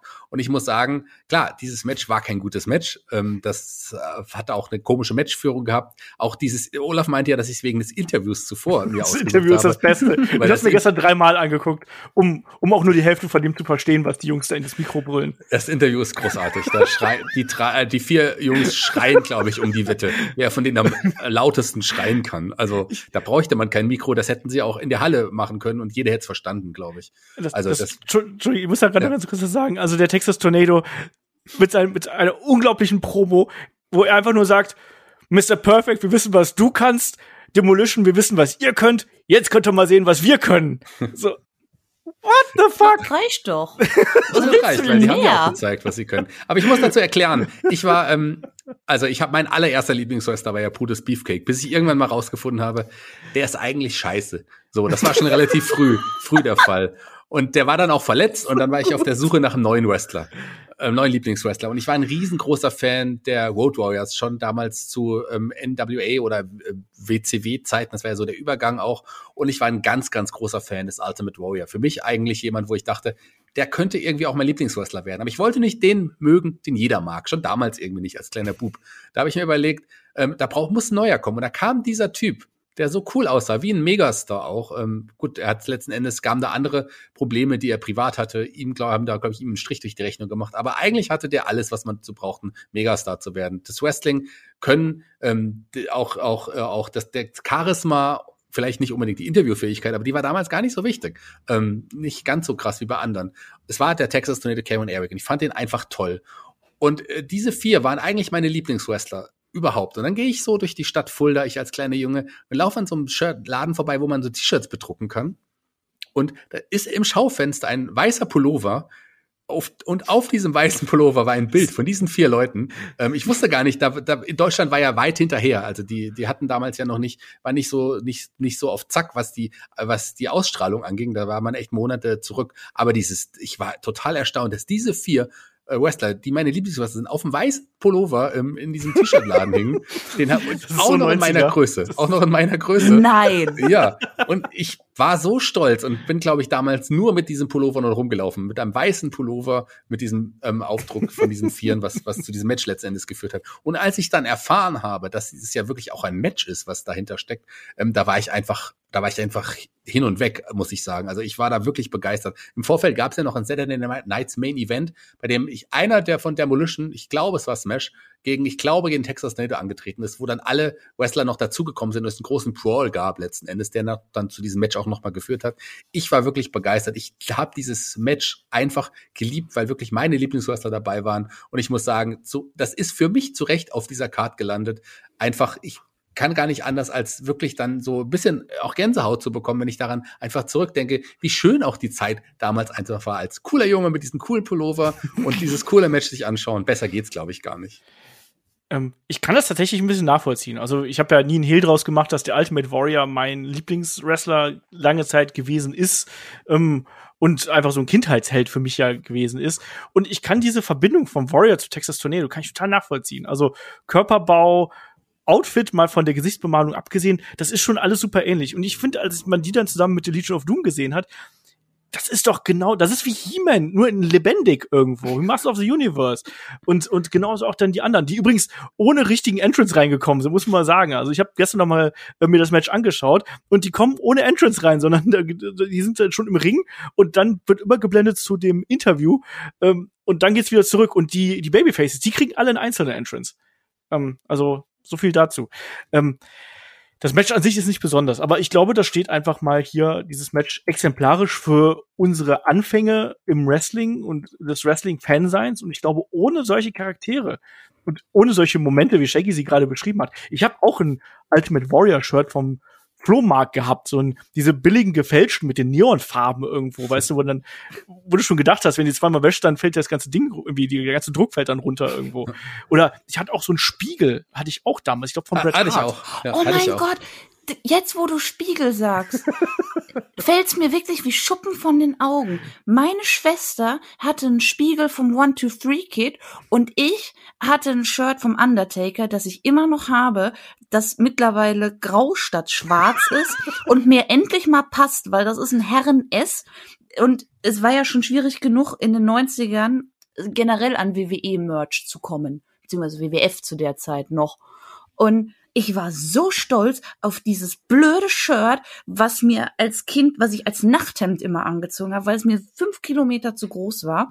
Aber ich liebe dieses Shirt, dieses, dieses Oldschool-Design vom Undertaker. Und wie gesagt, es ist mittlerweile so verwaschen, aber ich hab's noch und es fällt auch langsam auseinander. Es hat schon Löcher an den Schultern, die ich immer wieder nähe. Einfach weil ich dieses Shirt nicht wegwerfen möchte, weil es auch eine, eine richtig süße Erinnerung an meine Oma ist, die damals auch öfter mal mitgeguckt hat und die es immer äh, Kämpfele genannt hat. ähm, ähm, und die ist halt auch dann relativ früh leider gestorben und dementsprechend ist, ist mir dieses Shirt auch echt heilig. Aber als du Spiegel gesagt hast, ist mir plötzlich in wirklich in den Kopf geschossen, dass meine Schwester von meiner Oma einen Spiegel vom One Two Three Kid hatte und meine Schwester hat den One Two Three Kid geliebt. Gott hat die den vergöttert. Also das, das war so, ja, meine Da Story. könnt ihr jetzt zumindest auch mal nachvollziehen. Was, es, es war ja nicht das Match. ja, Ich hab jetzt- definitiv. Ich habe jetzt keine Aktion dieses Matches genannt, weil ich auch gar keine mehr in Erinnerung habe, außer dass, glaube ich, äh, die Road Warriors und äh, oder die Legion of Doom und äh, zwei von Demolition sich doppelt disqualifiziert haben, weil sie nicht auf losgelassen haben. Und am Ende der Warrior der einzige Survivor war. Das weiß Genau. ich auf jeden Fall noch. Aber ansonsten das Match selber, das ist natürlich nicht gut. Aber so die Nostalgie, die dahinter steckt, die Erinnerungen, die ich damit verbinde. Und ich mein, dieser weiße Pullover mit dem Aufdruck war ja nicht mal, war ja nicht mal eine schlechte Kopie, sondern das war wirklich einfach ein Druck, wo man so viereckig aus irgendeinem Magazin oder so dieses, das einfach aufgedruckt hat auf diesem Pullover. Großartig. Also das Ja. war schon echt toll und ähm, dieses Match werde ich nie vergessen und auch über aus heutiger Sicht dieses Interview davor ist auch einfach legendär. Aber na klar, damals fand ich es cool, heute ist es witzig. Aber ich bin trotzdem immer noch ein Riesenfan von diesem Match einfach. Ich muss euch jetzt mal was fragen. Was ist das eigentlich mit, mit Großeltern und speziellen Großmüttern und Wrestling? Weil meine eine Oma hat auch mit mir zusammen Wrestling geguckt. Mella, woran liegt es? Ich kann es dir nicht sagen. Also bei mir war das zum Teil wirklich ein Familienereignis, äh, wenn dann mal eine Großveranstaltung lief. Also ich hatte ja als Kind überhaupt keinen Plan, wie das strukturiert ist und was jetzt eine Großveranstaltung ist und was ne und was da überhaupt im deutschen Fernsehen läuft. Ähm, aber teilweise war das dann wirklich, dann, dann kam die Cousine noch mit dazu und die Tante und der Cousin und wie gesagt, die Oma. Und dann haben wir alle Wrestling geguckt und ich kann's dir ehrlich nicht sagen. Aber also nur meine eine Oma, die andere hat sich dafür nicht interessiert. Aber ich, ich glaube, die wäre auch echt stolz. Also die hat's leider nicht mehr mitbekommen, äh, was mich immer so ein bisschen traurig macht. Äh, aber sie wäre, glaube ich, echt stolz, äh, wenn sie gesehen hätte, dass, dass ich das auch mal mache. Da bin ich mir ganz Ähm, sicher. Deswegen ist das, ist das auch mal so ein bisschen, ja, Sie hat wahrscheinlich in der ersten Reihe gestanden mit, mit einem Schild oder sonst irgendwas und hätte Mit jetzt zugejubelt. Sicherheit. Ja. Ja, aber meine Oma und meine Großeltern haben das tatsächlich auch immer geschaut, so ein bisschen Wrestling mit mir. Ich weiß, kann auch nicht erklären, warum, aber ich habe eine andere Geschichte. Ich glaube, die habe ich schon mal in einem Podcast erzählt, aber äh, die passt jetzt auch noch mal hierher. Das war bei einer WXW-Show in Fulda. Ähm, da hatte ein, mich jemand vorher angerufen, so ein Junge, der meinte, der, seine Oma ist ganz großer Wrestling-Fan und die hat noch nie Wrestling live gesehen, aber sie schaut das immer im Fernsehen und ähm, würde gerne mit ihr zur Show kommen. Und dann habe ich für, also für ihn, ich glaube mit seiner Lebensgefährtin und auch der Oma, einen Platz in der ersten Reihe, mit der ersten Reihe reserviert, dass die das auch von da vorne sehen können. Und die Oma ist so in die Halle gekommen, die wusste vorher auch nicht, wo es hingeht, sondern äh, der Junge hat ihr gesagt, zieh dich an, an deinem Geburtstag auch direkt, ähm, wir gehen, Oh äh, wir gehen weg. süß. Und dann sind sie so rein, haben diesen Ring gesehen und sie, ihre Augen sind so riesig groß geworden. Die sah so glücklich aus in diesem Moment. Und ich hatte es ein paar der Wrestler erzählt, dass äh, die Geburtstag hat und dann irgendwie so kommt. Und dann gab es, glaube ich, war, glaube ich, auch der Main Event. Ich bin mir nicht mehr ganz sicher. Ich glaube, es waren Bad Bones und Walter. Ähm, vielleicht war es auch nicht der Main Event, aber ich glaube, die hatten ein Match gegeneinander und die haben vor der Oma geprawlt so ein bisschen und Walter äh, so sagt dann zu dieser Oma, Oma, steh auf, geh mal weg. und, und, die geht so auf, die steht so auf und er, er nimmt, ich glaube, es war John Klinger, nimmt Bad Bones und schmeißt ihn auf diesen Stuhl, wo vorher die Oma saß letzten Endes. Dann geht aber die Oma so davor und äh, bald so die Fäuste und Walter geht so zurück und nein, nein, nein, ich mach mir nichts.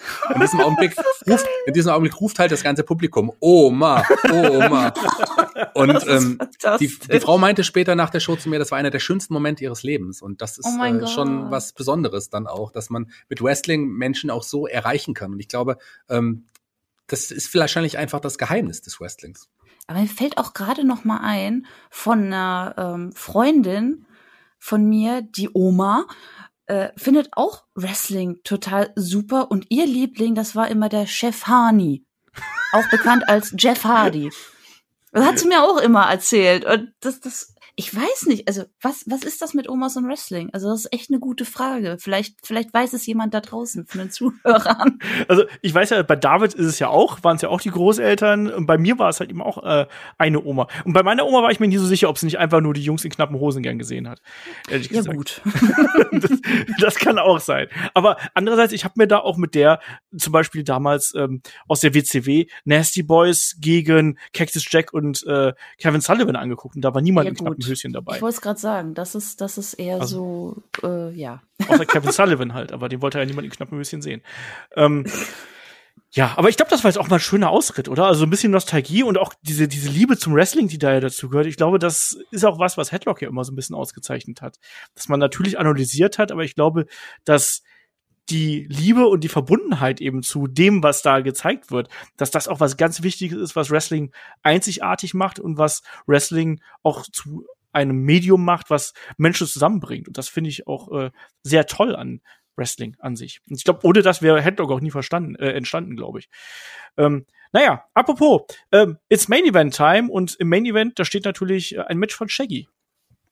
Da steht natürlich ein Match von mir, über das man eigentlich auch gar nicht so viel sagen muss, weil wir haben, glaube ich, auch schon oft über dieses Match gesprochen, oder? Das, das war doch sicherlich ja. auch schon mal Match of the Week. Ich glaube, äh, ist es einfach einer, wenn nicht vielleicht sogar der beste WrestleMania Main Event aller Zeiten. Der ein, ein wichtiger Eckpfeiler, nicht nur von WrestleMania, auch einer ganzen Ära, ähm, die äh, zu dem Zeitpunkt noch herrschte, mit zwei der größten Stars ähm, die das Wrestling je herausgebracht hat. Also viel größer geht's gar nicht, viel größer geht WrestleMania auch nicht. Und das war ein, einfach ein unglaubliches Match, ein tolles Match äh, mit einer tollen Matchstruktur. Und ich glaube, das Match mit, mit der schönsten Geschichte, die es im Wrestling auch letzten Endes gab. Nicht nur die Geschichte zu dem Match geführt hat, auch die Geschichte, die beiden Wrestler hier in diesem Match erzählt haben. Es ist natürlich, haben wir es schon gesagt, welches Match es ist? Nein, Nein du redest gerade eine halbe Minute. er sagt es doch. Ich rede natürlich vom Main Event von WrestleMania 17. Auf der einen Seite der äh, Superstar The Rock und auf der anderen Seite der andere Superstar Stone Cold Steve Austin. In ihrem, glaube ich, größten und wichtigsten Match gegeneinander. Das ist einfach legendär. Viel mehr muss man dazu eigentlich gar nicht sagen. Nee, ganz viel Liebe für das Match und auch generell für WrestleMania 17. Auch das finde ich als ähm, Wegpunkt so im Wrestling-Fan-Dasein extrem wichtig. Also ich finde WrestleMania 17, diese ganze Zeit damals, hat mich extrem geprägt irgendwo. Und Jackie, ich bin fast ein bisschen enttäuscht gewesen, dass du ähm, dieses ähm, Elimination Tag von der Survivor Series genommen hast und dass du noch nicht mal probiert hast, die Gimmick Battle Royale unterzubringen.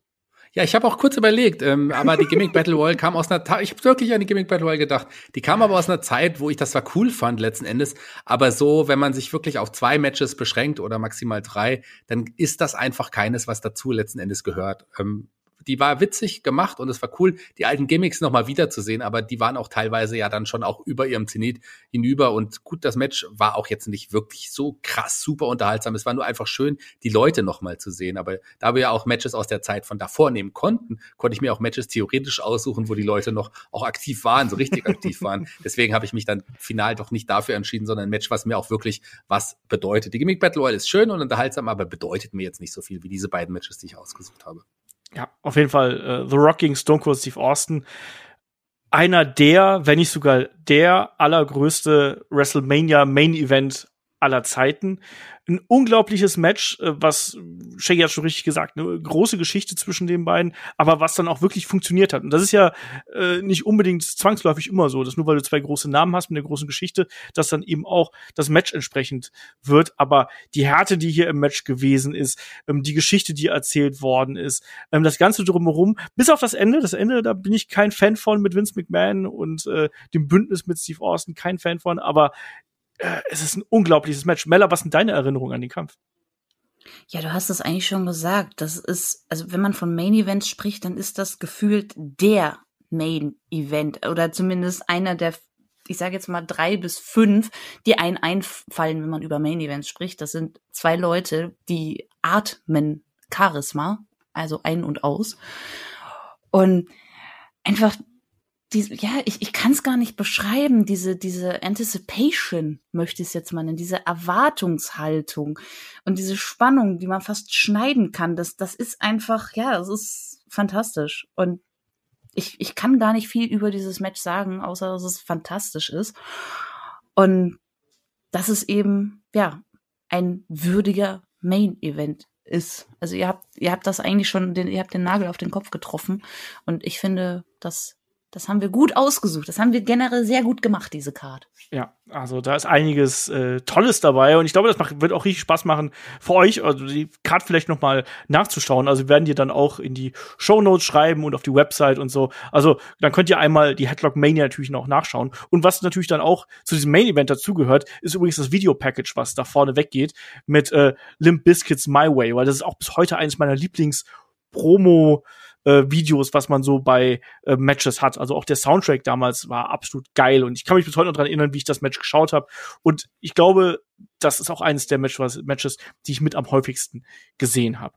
Ja, und das ist dann der Main Event. Ähm, größer wird's nicht. Ich bin gespannt, äh, wie die anderen Jungs hier versuchen werden, ähm, ja, unseren Fußstapfen hier zu folgen, also größer als Rock und Austin. Ähm, mal gucken, was die da auffahren. Und ich habe ja eigentlich gesagt, wir machen hier zum Abschluss noch ein bisschen was Emotionales irgendwo. Ähm, Shaggy, du bist eigentlich der Meister der Emotionen hier. Ähm, so als Abschluss, äh, wir haben ja schon, sind ja eingestiegen eigentlich mit Headlock-Erinnerungen. Möchtest du hier noch zu dem, ähm, zu der 400 noch was sagen?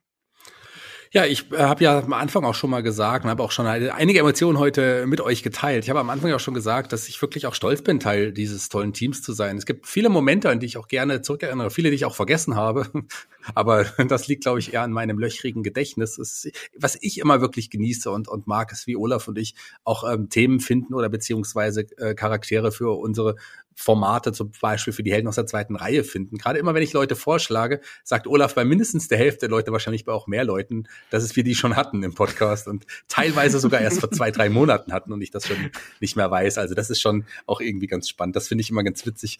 Es ist tatsächlich kein, kein Gag, sondern ich weiß das einfach nicht mehr. Was ich auch total mag, ist, wie Olaf sich immer freut, wenn ich ähm, Sprichworte mal falsch ausspreche. Das kann ja mal passieren, finde ich dass auch da freut sich der Olaf immer sehr, sehr gerne, zum Beispiel, wenn ich irgendwas, gerade Sprichworte nicht richtig ausdrücken kann oder nicht mehr ganz die Worte finde, wie die mal benutzt wurden. Das ist aber auch nicht schlimm. Das sind so die kleinen Momente, die ich mag. Ich mag es, äh, wenn ich David äh, necken, äh, wenn, dass er wieder singen soll, letzten Endes auch David Super Blow ist tatsächlich legendär, nicht zu vergessen. Ich finde es schön, wenn ich David auch äh, irgendwie immer mit David ähm, Podcast, und er immer dann irgendwie sagt, ja, ich heute unterbreche ich nicht so viel und dann sagt er immer, wenn ich da mal reingrätschen darf nach jedem Satz, den man eigentlich gerade erst begonnen hat. So Sachen mag ich. Auch sehr beliebt bei David ist natürlich dieses, ähm, äh, jetzt bin ich sehr gespannt, was ihr dazu sagt.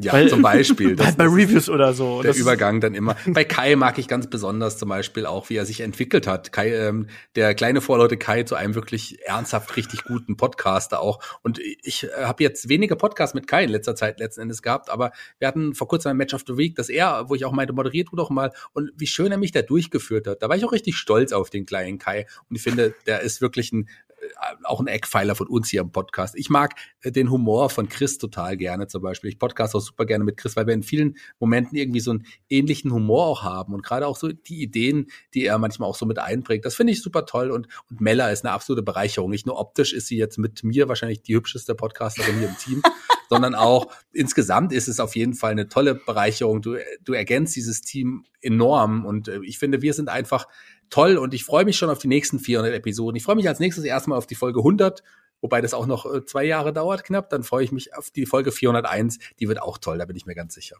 Hä? Den letzten Teil habe ich nicht verstanden. Naja, ich will jetzt nicht zwei Jahre warten, bis Folge 500 kommt. Deswegen freue ich mich genauso auf die Folge 401. Das habe ich gesagt. Ach so, aber die ist ja schon nächste Woche. Nee, freust du dich nicht? Ich freue mich auf, immer auf jede äh, neue Also. Episode. Hallo?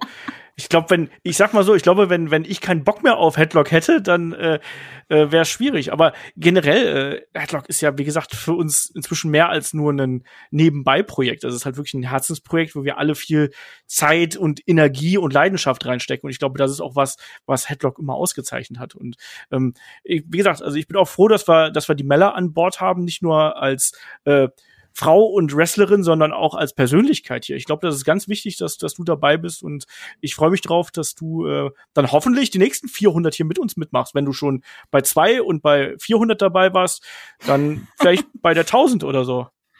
Ja, das hoffe ich doch auch schwer.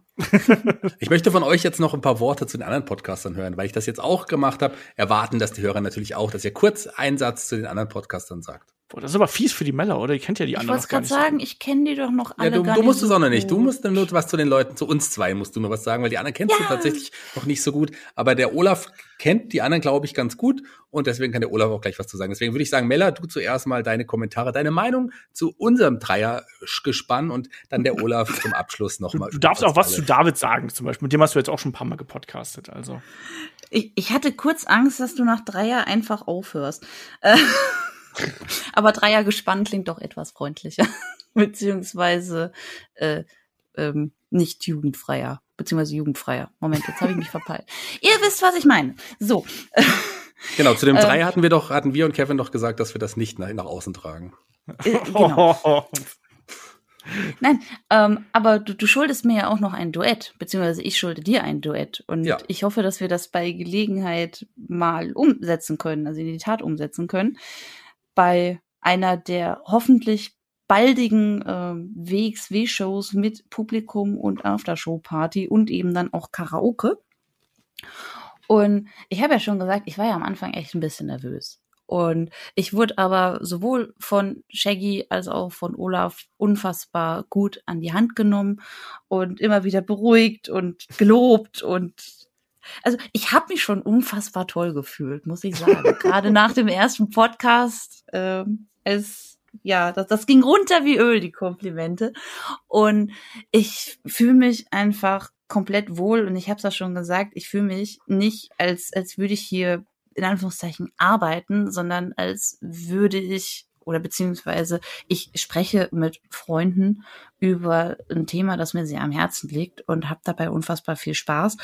Ähm, kann blöde Witzchen machen, die jeder versteht, beziehungsweise wo man, wo man sich dann auch ein bisschen neckt und das nimmt einem keiner böse. Und ich fühle mich einfach unfassbar wohl in diesem Team. Und ich glaube, der Einzige, mit dem ich jetzt noch nichts zu tun hatte, ist Chris, wenn ich mich da Ja, richtig Der, erinnere. der zieht gerade um, der hat gerade wenig Zeit. Ah, für mich muss man immer Zeit haben. Nein, Spaß. ähm, auf jeden Fall, ja, wie gesagt, auch, auch Kai und David und äh, die haben mir auch unfassbar viel geholfen und helfen mir auch immer noch. Und ich, ich fühle mich einfach unfassbar äh, gut aufgenommen in diese Familie, möchte man sagen. Und, und sage ich jetzt auch, weil es ist wie eine Familie und auch die äh, Zuhörer da draußen, die einem auch nochmal Feedback geben und sagen, was man eventuell verbessern kann. Und dabei aber auch echt den richtigen Ton treffen, zumindest weitestgehend, was einfach auch eine schöne Abwechslung ist, muss ich jetzt mal sagen. Also ich muss auch die Zuhörer mal loben. Wenn Kritik kam, dann war das konstruktive Kritik, was ich auch nicht immer so gewohnt war aus Social Media und Co. Und das ist einfach sehr, sehr angenehm. Und wie gesagt, ich fühle mich unfassbar wohl und ich hoffe, dass ich noch ganz lange dabei, dabei bleiben kann, dabei bleiben darf. und ja, auch in Episode 1000 wir vielleicht noch mal eine Mania-Card machen, weil bis dahin waren es ja einige Manias, schätze ich mal. Und auch noch andere Pay-Per-Views und Matches. Schau mal, wir haben auch noch die 500 dann vor der Brust. Das ist ja dann wahrscheinlich schon irgendwie. Ja, da ist doch der Headlock-Chor, da singen wir doch Ach so. Judas. Okay. Hab ich bestimmt. Vielleicht ist das auch einfach mal an Weihnachten oder so. Dann machen wir den da wirklich einen Headlock-Chor und singen Weihnachtslieder oder so.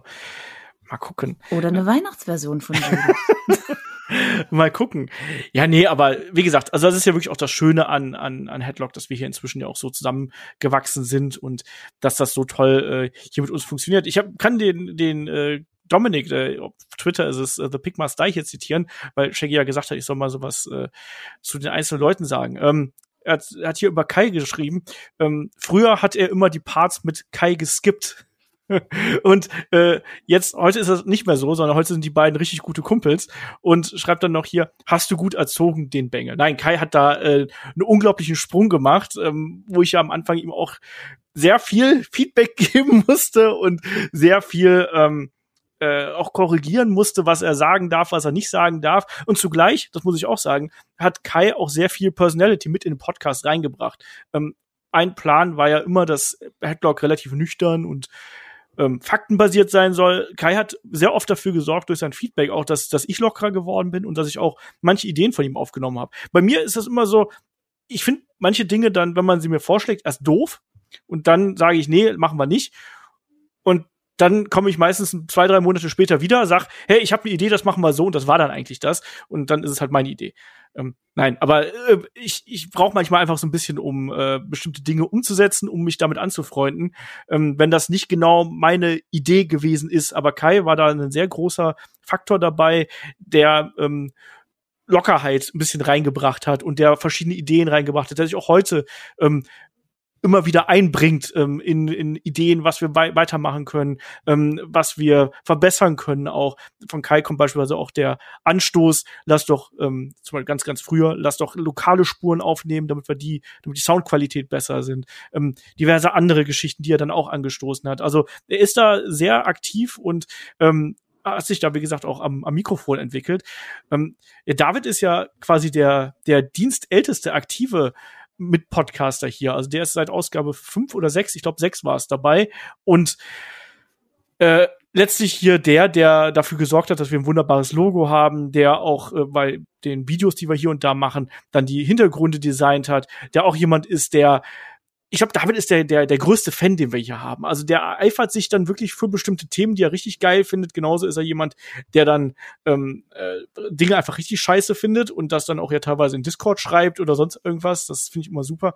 Aber David ist auch ein super Typ und hat eine ganz eigene Art, ähm, Dinge anzusprechen auf der einen Seite emotional, auf der anderen Seite aber auch ähm, sehr faktisch und sehr nüchtern, weil er natürlich auch durch seinen Job da einen anderen Einfluss mit reinbringt irgendwie. Deswegen ähm, auch da, wir haben immer versucht, den Podcast so aufzubauen, dass wir verschiedene Charaktere haben, die nicht nur miteinander funktionieren, sondern deren Ansichten auch ähm, unterschiedlich sind, weil das ist ja auch das Interessanteste für euch da draußen, dass wir da ja ähm, nicht alle dasselbe sagen quasi und alle einen Approach an das Thema haben. Das ist was ganz Wichtiges. Und das ist ja auch was, wenn sich, wenn David und Kai sich gegenübersetzen, da haben wir auch schon ein paar Mal Momente gehabt, wo das fast wie ein Battle zwischen den beiden gewesen ist. Ne? Und äh, das ist dann eben auch toll. Mella habe ich heute schon gesagt, was, was, was wir an, an, an ihr schätzen. Ich glaube, Mella ist mit den Insights, die sie hat, ähm, äh, und auch dann eben auch wieder da ein anderer Approach an das ganze Thema. Ist super toll für den gesamten Podcast. Und wir merken das ja auch, dass äh, du extrem gut ankommst einfach. Ähm, da draußen und ich glaube, du bist da wirklich äh, gut bei uns aufgehoben, um es mal vorsichtig auszudrücken. Und ja, Chris, Chris ist, glaube ich, der mit der, der vom Humor her unorthodoxeste von uns allen. Chris ist jemand, da ist entweder was richtig gut oder richtig scheiße, aber es ist, es ist, es ist sehr oft wirklich so. Chris ist ein Typ der Extreme, aber dafür ist er auch ist grundehrlich, ähm, ist äh, auch da, wenn, wenn, wenn er in irgendwas dabei ist, on a pole zum Beispiel, kreative Idee gewesen. Und ich glaube, ähm, das ist eines der populärsten neuen Formate, die wir jetzt zuletzt an Start gebracht haben. Ne? Und eines der witzigsten Formate, ähm, was wir gehabt haben. Ähm, und Chris ist auch ein guter Kumpel, also mit dem, mit dem, der hat auch schon mal bei mir auf der Couch ge genächtigt und so. Also auch da äh, jemand, der ähm, eine andere Facette in den, in den Podcast reinbringt und der auch hier wieder den Humor reinbringt. Vielleicht den ich nicht immer so hab. Vielleicht bin ich da manchmal auch ein bisschen zu nüchtern. Vielleicht bin ich da auch ein bisschen zu sehr Chef hier und da. Ähm, und da kommt dann auch so jemand wie Shaggy mit da rein, der auch unorthodox ist, aber auf eine andere Art. Shaggy ist eher positiv unorthodox, ähm, ist zugleich äh, sehr oft auch so ein bisschen Vermittler innerhalb der Diskussion, die wir dann haben, weil natürlich, wir haben auch ein paar Sturköpfe bei uns irgendwie in der Mannschaft. Shaggy ist dann immer der, der den Mittelweg sucht, der die Einigkeit sucht und die versucht zu finden. Und äh, entsprechend da auch extrem wichtig ist. Und natürlich Shaggy ist auch jemand, auch wenn er so tut, als könnte er sich an nichts mehr erinnern, der hat dann doch schon Ahnung davon. Er vergisst nur manchmal, welche Sachen er sehr oft erzählt hat. Wie zum Beispiel die Anekdoten ähm, über das Norman Smiley Hardcore-Match mit dem Aufzug und der Mülltonne. Habe ich das schon mal erzählt? Ne? Also das kommt dann eben da dann noch mit dazu. Nein, und Shaggy ist auch äh, inzwischen auch echt ein sehr enger Freund äh, geworden. Das haben wir auch die letzten Jubiläumsausgaben schon sehr oft ähm, gesagt. Also da spricht man nicht nur über Podcast, über das Wrestling, sondern man spricht auch über private Dinge und äh, ähm, über emotionale Dinge. Also da, auch da, äh, ich bin sehr froh, dass wir uns hier alle so zusammengefunden haben. Das ist ja auch äh, nicht nicht selbstverständlich irgendwie. Wir machen das Ding jetzt fünf Jahre, wir machen so viele Podcasts zusammen. Ähm, wir haben noch keinen großen Streit gehabt irgendwo, wo es dann hier auseinandergebrochen wäre oder sonst irgendwas. Ähm, also wie gesagt, äh, es ist halt eine kleine Familie und das ist mehr als nur irgendwie ein Herzensprojekt, sondern das ist halt wirklich äh, äh, ganz viel Liebe, nicht nur zum Wrestling, sondern auch zu der gesamten Community da draußen, zu unseren Hörern, aber auch dann eben hier ähm, zu der Headlock Crew. Also ich glaube, ohne, also was würde ich denn machen ohne euch? Ich weiß es gar nicht. Die wäre unfassbar langweilig. Ja, wahrscheinlich. Wahrscheinlich hätte ich, ich hätte auf jeden Fall sehr viel mehr Zeit. Das kann ich schon mal sagen. Aber ob ich dann so viel Spaß hätte, weiß ich halt auch nicht. Ne? Ähm, ja, du hast im Grunde ja. alles gesagt. Also das äh, viele tolle Worte auch, die du für dein Team und du bist ja quasi auch der Kopf des Teams. Das darf man auch nicht vergessen. Du hast äh, steckst da wirklich eine ganze Menge Arbeit rein. Davor auch nochmal Hut ab. Ähm, ich habe tatsächlich gerade keinen Hut auf, weil ich Kopfhörer auf habe, aber meistens sonst. Ähm, ohne dich wird es das alles gar nicht geben. Du hattest die Idee und du bist auch der treibende Motor und auch das Herz des ganzen Projektes. Also lieber Olaf, danke dir nochmal, auch im Namen von uns, von dem ganzen Team, das kann ich jetzt schon mal sagen aber auch von den Hörern, da bin ich mir ganz, ganz sicher. Und auf die möchte ich auch noch mal ganz kurz zu sprechen kommen, denn ohne euch, liebe Hörer, wäre das alles gar nicht möglich. Wir sind stolz, so eine tolle Community zu haben, wie es sich jetzt auch bei Discord zeigt, dieser äh, Kanal, wo ich fast nie bin, oder? Ähm, ja, das genau, das ist, das ist das, wo ich immer sage, schenke ich immer darauf, die Leute schreiben dir. Ja, ich gehe da dann auch manchmal, wenn du mir sagst. Aber ich bin dann wirklich auch ein vielbeschäftigter Mensch. Ich bin aber froh immer, wenn ich dann da bin und mal schaue. Also auch generell die Kommunikation unter und mit, mit euch, aber auch eure Kommentare unter unseren Podcast. Und das Wissen, dass ihr wirklich diesen Podcast liebt und hört und dass er auch für euch schon eine große Bedeutung im Leben eingenommen hat, ist wirklich auch für uns äh, sehr emotional und sehr berührend, dass wir euch das Leben quasi mit einem aus ein, eine Idee von Olaf entstandenen Projekt einfach auch das Leben bereichern. Das macht es uns noch viel schöner, das macht es uns auch noch einfacher und das macht uns auch glücklich. Also vielen Dank auch an euch, liebe Hörer. Genau. Ähm, ich glaube, damit können wir jetzt hier auch, glaube ich, unseren Blog beenden. Also ähm, es hat echt viel Spaß gemacht, hier so eine so eine äh, Card zusammenzubauen. Es hat auch vor allem viel Spaß gemacht, hier nochmal ähm, so ein bisschen emotionaler zu werden, so ein bisschen den Wert von Headlock hier auch nochmal hervorzuheben, sowohl für uns als auch für euch. Und ich kann mich da auch Shaggy nur anschließen. Also Mella hat ja auch schon ähm, so ein bisschen angerissen. Also ich bin total stolz darauf, auch wie das gemeinsame Miteinander einfach ist. Also sowohl bei der Community als auch hier bei uns. Ich finde das unglaublich harmonisch. Es gibt keinen Hate, es gibt auch keine Grüppchenbildung irgendwo. Also da ist jetzt nicht, dass die AEW-Fraktion sagt, ey, die WWE ist scheiße oder umgekehrt, sondern wir lieben alle Wrestling und das eint uns und das eint uns alle zusammen in Headlock. Punkt um. Und ich glaube, damit können wir dann auch ähm, hier an die zweite Gruppe abgeben. Äh, Chris, David und Kai mit der zweiten Nacht von Headlock Mania. Und ich wünsche euch viel Spaß dabei und sage hier an der Stelle schon mal Dankeschön fürs Zuhören und äh, übergebe an die Jungs. Tschüss. Ja, hallo und herzlich willkommen zu Headlock, dem Pro Wrestling Podcast. Ausgabe äh, zur wirklichen 400, könnte man quasi sagen, zum wirklichen Main Event. Ihr habt die schlechtere Card gehört. Jetzt gibt's die vernünftige Card mit richtig guten Matches mit dem Chris. Hallo Chris. Hallo Kai. Und dem David. Hallo David. Hallo. Im Grunde genommen war das andere die Kickoff-Show. Wir sind der Main Event. Genau, wenn überhaupt. Ne? Also ich sag mal so, die Matches sind ja alles so Sachen gewesen, die können vielleicht gerade so mit Nutella gegen Manny Rose von Hell in Cell mithalten. Jetzt kommen hier die wirklichen Blockbuster. Haben wir uns rausgesucht zu 400. Also wie kann man besser Headlock Mania booken, als uns drei hier zusammenzusetzen, ähm, sich die absolute ultimative Card auszudenken. Also ich habe also, da absolut kein Problem. Jetzt mal ganz ehrlich, also nur wenn ich unsere Card schon mal ansehe, das ist eine Five-Star-Card schlechthin. Also da würde selbst ein Delph Melzer wahrscheinlich sagen, oh, WrestleMania, okay, ausnahmsweise mal sechs Sterne. Also es wird fantastisch. Sie, sie hat halt alles, ne? Sie, sie hat die Blockbuster-Matches, aber halt auch eben so diese vergessenen Perlen, ne? an die ja. man oft nicht denkt. Ja, da hast äh, besonders du äh, was rausgezaubert, aber da kommen wir, kommen wir gleich nochmal genauer drauf. Deswegen, ich würde aber gern direkt starten mit dem ersten Match, weil Echt? Wollen wir nicht erst das dritte machen? was ein Gag, ey. ja, ja, was eine Anmod, ey. Ja, mit dem dritten will ich auch starten, weil wäre nämlich mein Match. Das ist nämlich qualitativ schon auch besser als alles, was du jemals auswählen konntest. Wie bitchig du direkt wirst. ey. Ja, Frechheit. Ja, dann erklär doch mal Wird, dein, der ist dein, so. dein super Br Brawl-Match, dein technisch, technisches Meisterwerk. Technisch ich. Technisches Meisterwerk. Willkommen bei Headlock, dem Mobbing-Podcast. Und es geht schon wieder los. Ach, ja, hier ist es noch verdammt heiß. Äh, Ich muss irgendwie die Frustration jetzt hier rauslassen. Und zwar, Und- wir haben da kommt ihr gerade recht. Bret Hart, Bret Hart gegen Owen Hart von WrestleMania 10. Ist dein Match. Und ich muss sagen, ich habe es mir angeguckt, äh, ist, ist, ist nicht schlecht. Also ein bisschen seiner Zeit voraus, so mit dem, was ich jetzt sagen konnte, mit meinem begrenzten Wissen aus diesen frühen Jahren, was nur alte Männer geguckt haben. Ist nicht schlecht. Also, äh, äh, also nett von dir, Kai, aber äh, das ist halt eine absolute Untertreibung. Es gilt nicht äh, zu, zu, zu Unrecht äh, als das wahrscheinlich beste Opening-Match der WrestleMania-Geschichte. Und äh, das hält es halt auch immer noch. Jetzt, äh, es ist einfach ein fantastisches Match, was einen sofort in die Veranstaltung zieht. Nicht nur, weil der Kampf so gut ist, sondern auch einfach, weil das natürlich so intensiv ist und, und so und so ein ganz besonderes Gefühl einem nochmal vermittelt. Denn es ist ja nicht einfach, keine Ahnung, X gegen Y oder so. Es ist halt der Kampf Bruder gegen Bruder und da ist dann natürlich noch mehr Intensität in der Luft, ne? Also äh, der, der David ist ja auch so ein alter Sack wie ich, sogar Oh noch ja. älter. Hm. Äh, der wird dieses Match auch lieben, gehe ich mal von aus. Ich liebe es. Es ist auch meiner Meinung nach das beste Opening-Match, was es je bei einer WrestleMania gab. Muss man mal ganz klar sagen. Das war eine intensive Fehde.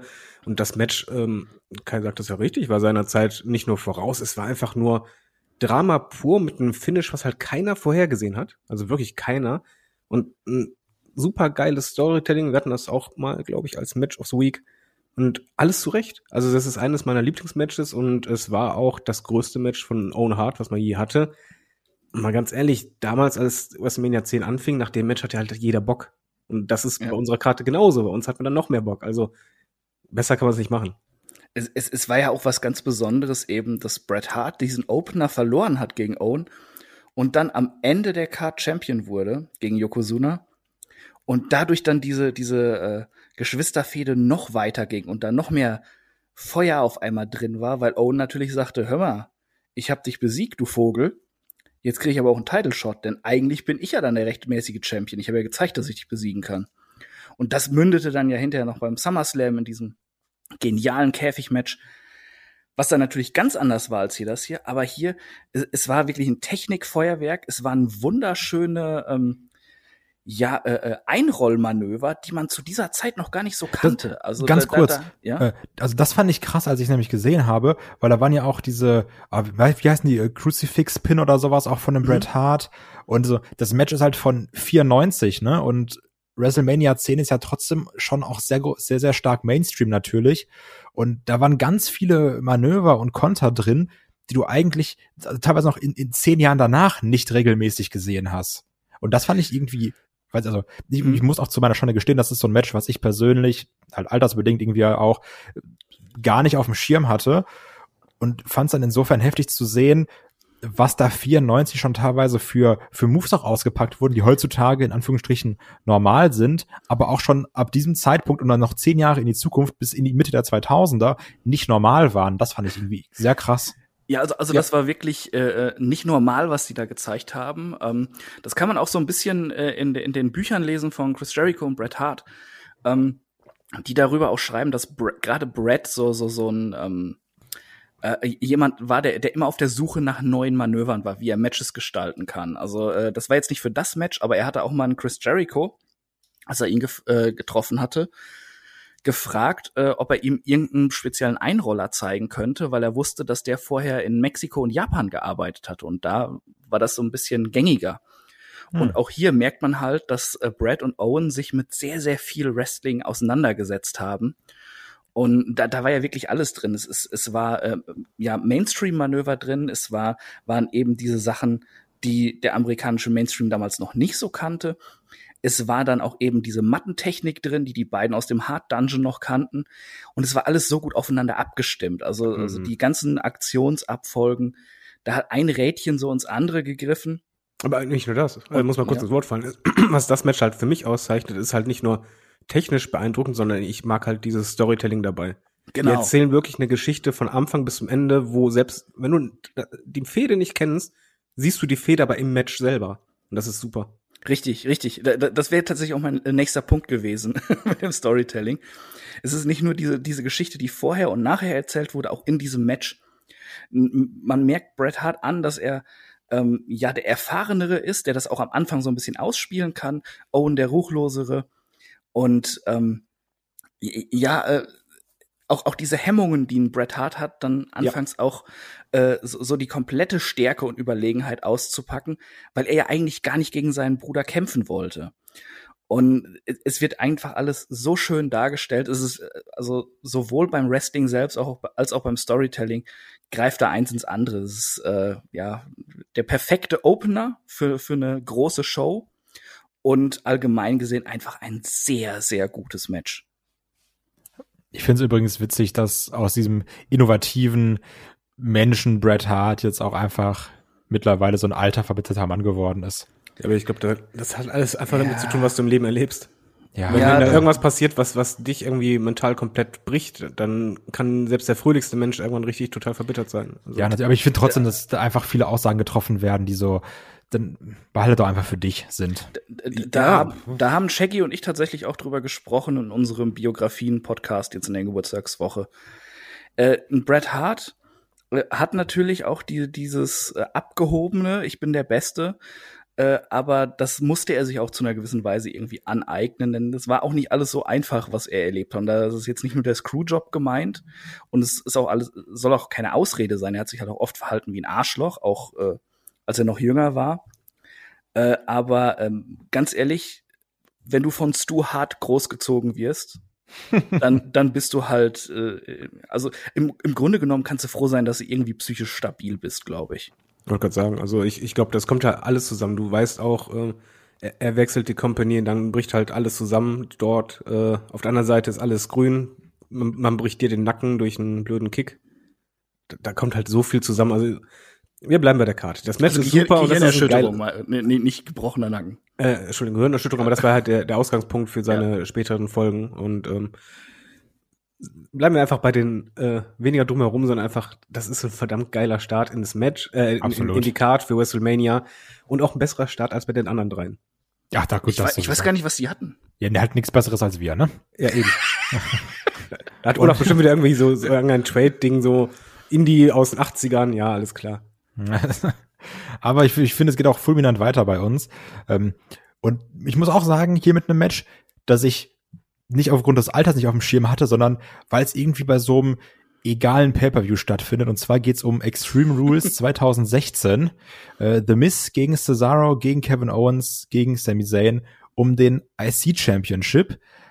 Hast auch du dir ausgesucht und ich muss auch hier wieder sagen, ganz kurz, ein Match, wie gesagt, hatte ich gar nicht mehr auf dem Schirm und ich werde sie auch damals gesehen haben oder sowas. Und es ist ja auch die Zeit, wo man gesagt hat, oh, Mr. als IC-Champ macht einfach Bock, weil der macht diesen Titel wieder relevant.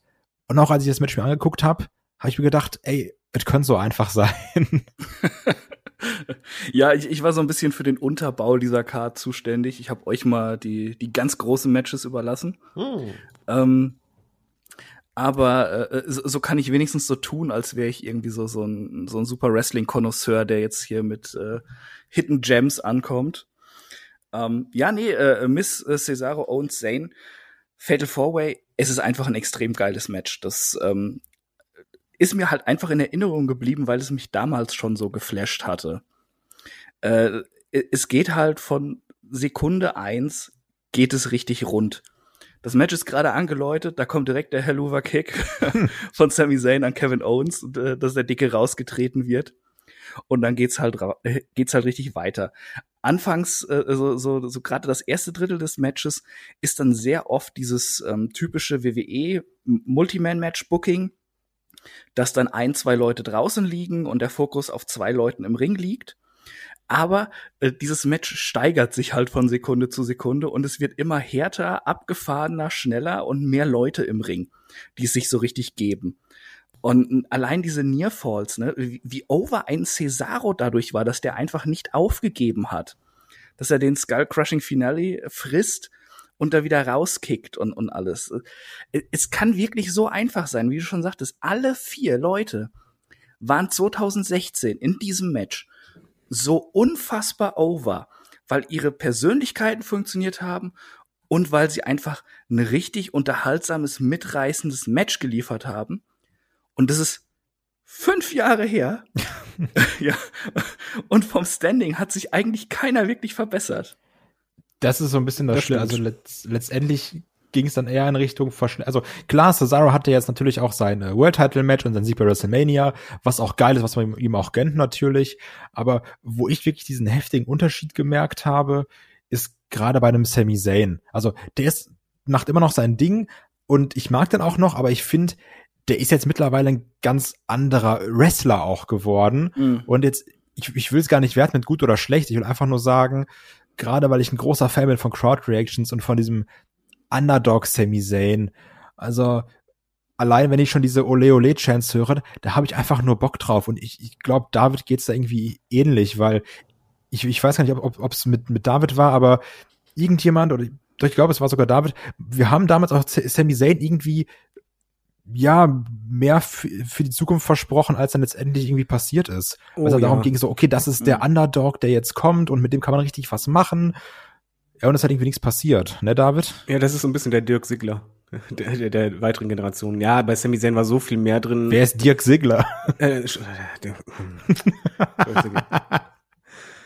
ja, war jetzt mal ein super Blow. Wir haben Jubiläum, da muss da was rein. Du, du hast Dirk Diggler und Dolph Sigler durcheinander geworfen. Ja, der Alles Diggler gut. ist cooler. Ähm, Nein, es ist richtig. Also äh, Sami Zayn äh, war definitiv jemand, der äh, mit dem du gerne leiden möchtest und den du auch gerne als als Jäger siehst, der unterlegen ist, aber der halt äh, durch sein Charisma und und seinen Kampfgeist überzeugt. Ähm, das Match zum Beispiel hatte ich im Bogen gar nicht mehr im Hinterkopf. Äh, das ist halt mal was Schönes, weil als ich dann nachgeschaut habe, also, ah ja, ja, das war schon verdammt gut. Das, ich kann mich noch dran erinnern, dass es halt wirklich irgendwann halt dieses mh, hm, so die letzten Minuten eigentlich so pures Adrenalin waren. Und das ist halt wirklich da, ja, ja es, es wurde ja immer schneller, immer, immer mehr Eingriffe und es ging hin und her. Und ähm, ich habe halt oft bei WWE, bei Multiman-Matches das Problem, dass halt, wie du sagtest, dass es halt bei diesem Standardschema bleibt und das sich auch durchzieht. Aber hier fand ich halt einfach, es ging halt los, ging 18 Minuten und war halt einfach, ja, Fullspeed. Also mal eben Gas geben und jetzt mal äh, krachen lassen. Bin ich gerne dabei und es ist halt äh, auch schön zu sehen, was für eine Chemie die alle zusammen hatten. Also jo. es war ja auch nicht so, dass irgendwie nur ein Cesaro herausstach oder nur ein Owens. Nee, es waren ja alle. Da, ja. da hat's wirklich einfach geklickt, ne? Da merktest du, da, da waren vier Leute, die waren heiß und die haben sich vorher auch wirklich gesagt, wir hauen hier den Showstealer raus.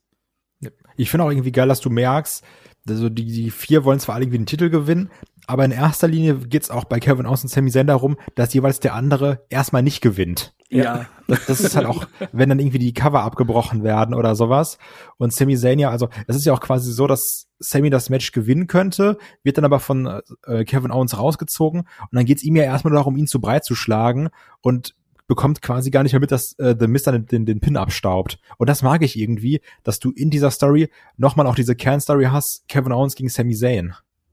Ja, ja, absolut. Äh, es hat sowieso, jeder Charakter ist rausgekommen, auch wenn man sagen könnte, ein Cesaro hat vor ein paar Jahren eigentlich keinen Charakter gehabt. Da merkt man es dann doch eben. Er ist dieses Workhorse einfach, der so so authentisch halt im Ring rüberkommt bei den Leuten. Und äh, wo ihr das vorhin schon gesagt habt, die Crowd Reactions zu Sami Zayn, eigentlich ist er, also das war mein Gefühl, als ich das Match jetzt nochmal geguckt habe, eigentlich ist er als Heel in der aktuellen Form, obwohl er es gut macht, ziemlich verschenkt, ja. weil er so ein natürliches Babyface ist. Ja. Ist Olaf hat das vor ein paar Jahren mal sehr, sehr schön gesagt, als er meinte, Sami Zayn ist der Typ Wrestler, bei dem man seinen Weg mitgehen möchte. Und das wurde mir bei dem Match jetzt erstmal wieder so richtig bewusst. Ja, sehe ich Auf jeden Fall ein sehr, sehr gutes zweites Match. Ja, also ja. das finde ich gut, ne? Du hast erst so ein, so ein technisches Ding und dann hier so ein also geht ja auch 20 Minuten, irgendwie so ein 20 Minuten Sprint, äh, was geiles. Und ich finde, nach so einem Match kann man auch nochmal mit Härte kommen, mit der äh, absolut besten sportlichen Leistung des Abends, wie Walter so schön geschrieben hat, nach dem Deutschland 4 zu 2 gegen Portugal, was ich erstmal überragend fand. Und zwar, ich habe mir nämlich ausgesucht als drittes Match Walter gegen Ilya von NXT UK.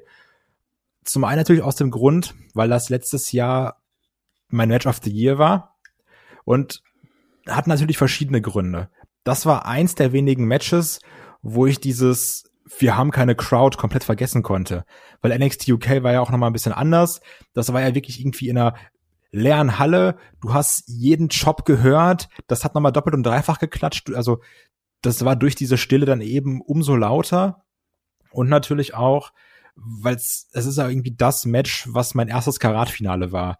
Also diesen Weg, den man bei Sami Zayn irgendwie mitgehen will, den habe ich so gefühlt bei einem Ilya mitbestreitet, wo ich dann irgendwie gesehen habe, okay, hier ist er gerade bei Karat, gewinnt äh, 16 Karat Gold, ist dann irgendwann bei NXT UK, macht bis zu diesem Zeitpunkt das Match seiner Karriere gegen Walter und das war ja auch so unfassbar brutal, dieses Ding. Das war ja auch nochmal was ganz anderes als Matches, die man sonst sieht. Das ist ja das, was man auch von so einem Walter immer sehen möchte, dass du sagst, jetzt komm, jetzt bring ihn um mit deinem Job oder sowas. Und also ich war da einfach nur ganz, ganz stark begeistert von. Wie, wie war das bei dir, Chris?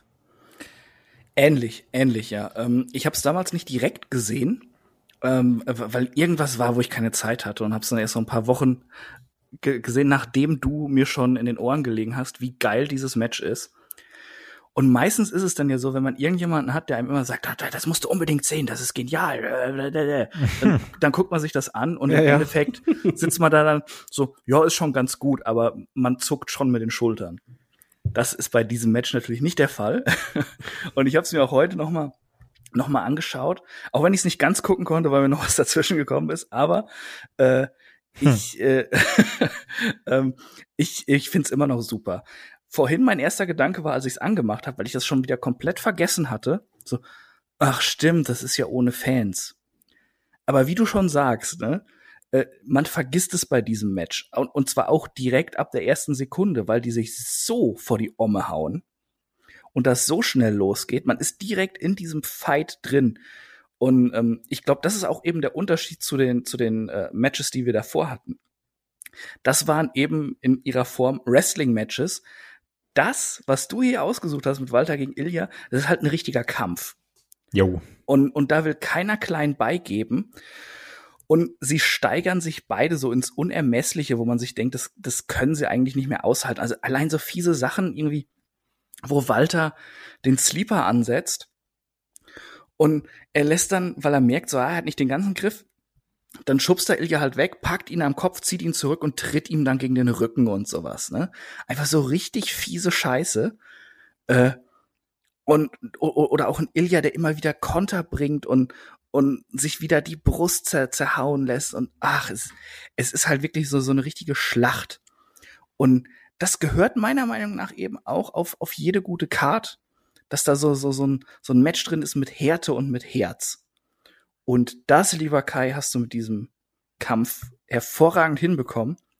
Denn auch wenn es keinen einzigen Chant in der Halle gibt, das Match ist so mitreißend. Ich glaube fast, es profitiert fast schon davon, dass da drumherum Stille ist, dass man noch mehr in diese, diese Wucht der Schläge und Tritte abtauchen kann, die da ausgetauscht werden. Ja, da ja. muss ich erstmal gegenhalten hier.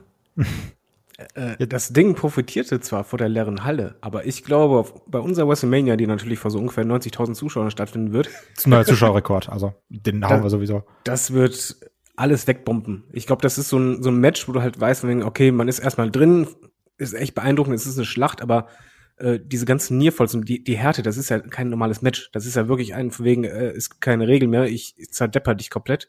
Und ähm, einfach nur ein brutaler Fight. Aber ich glaube, das, das ist so eine Art Match, wo einfach so die letzten zehn Minuten quasi einfach nur alle stehen. Aber jetzt stell dir mal vor, wie lustig es einfach wäre. Du hast 100.000 Leute im Stadion sitzen, das Match kommt und dann geht einer in den Ring und sagt, so jetzt geht bitte alle mal kurz raus. Ja, das würdest du wahrscheinlich sogar bringen, ne? Ja, sie. Ist so, so ein bisschen wie dieser Trick von Jesus bei South Park, wo er aus, aus Wasser Wein machen will. Jetzt dreht euch um.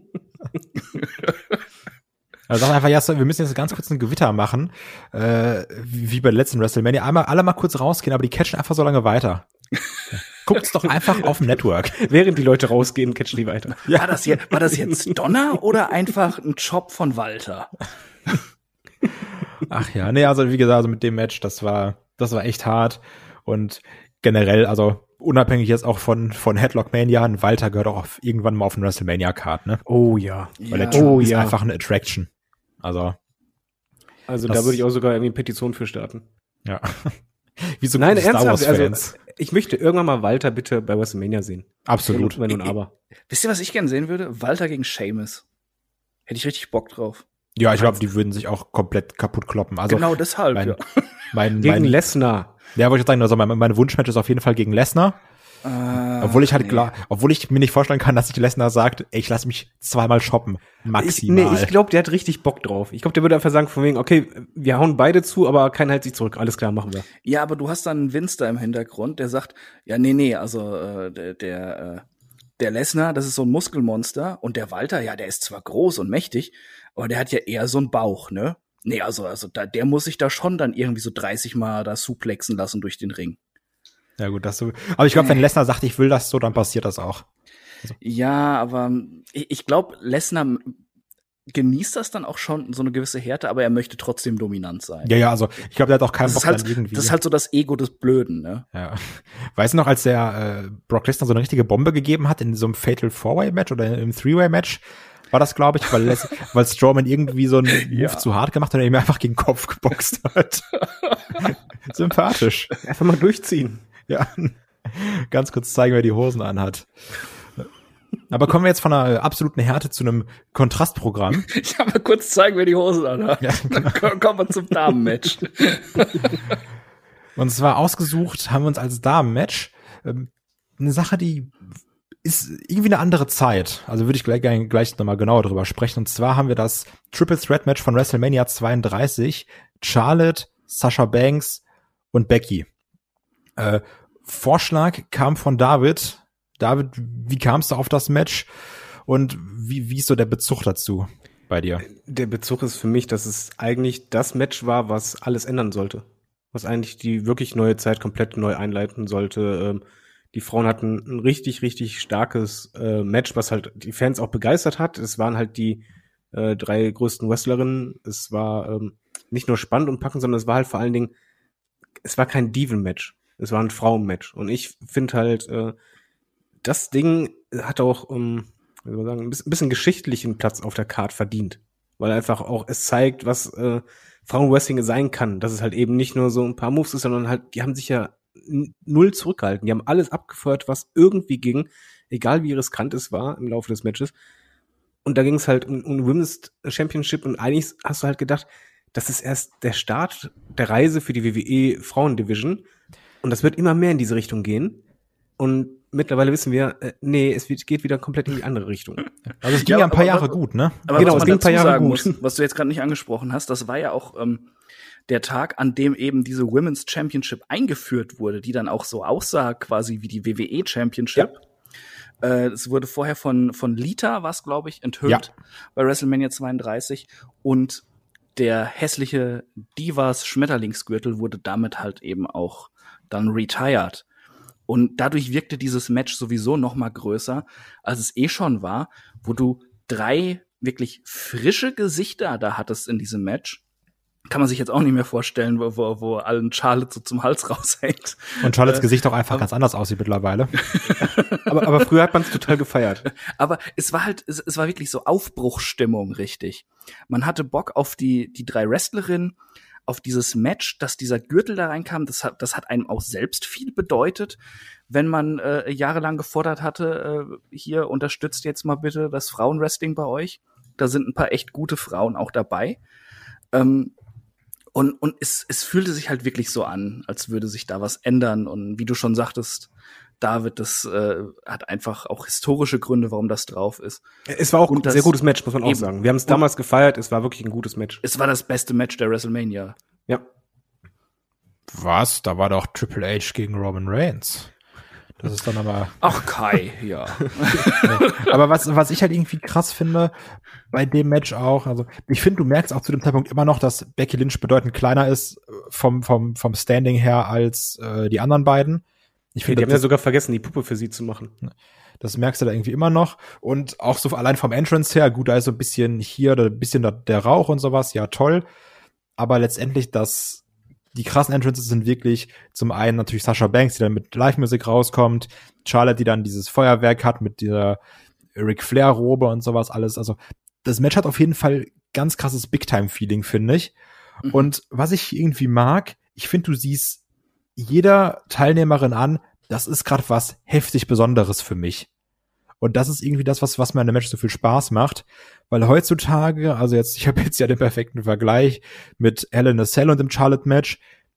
Ich finde, da merkst du wirklich, die reißen sich richtig den Arsch auf, die haben da Bock, ein geiles Match abzuliefern.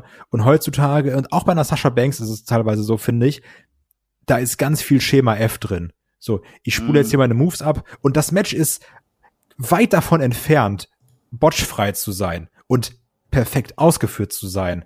Aber Es geht ja eigentlich direkt so los, ne, wo sie sich da bei, beim äh, Lock-up in Anführungszeichen ein bisschen verdaddeln. ja, und dann diese, diesen, diese Sunset Flip Powerbomb, wo Becky irgendwie zu, zu weit gesprungen ist und Charlotte noch so zurückgehen muss und sowas. Also ist ganz viel irgendwie unsauber, aber ich finde, es gibt diese Match in diesem Fall hier, weil wir hatten auch andere Mania-Matches, da war es nicht so, aber das gibt dem Match so einen Charme und eine gewisse Ernsthaftigkeit, wo du merkst, die sind aufgeregt, die wollen hier irgendwie was abliefern und das habe ich jetzt mittlerweile ganz, ganz lange nicht mehr gesehen, dass da irgendwie ein Frauenmatch was Besonderes sein will, weil die da alle Bock drauf haben. Ich habe ganz oft das Gefühl heutzutage, das ist alles nur noch Schema F und ich spiele hier meinen Stiefel runter und das ist hier irgendwie gar nicht so. Da, da möchte ich dir aber kurz widersprechen, denn ähm, auch wenn der Aufbau unfassbar beschissen war, Sasha Banks gegen Bianca Belair hatte das auch jetzt bei WrestleMania.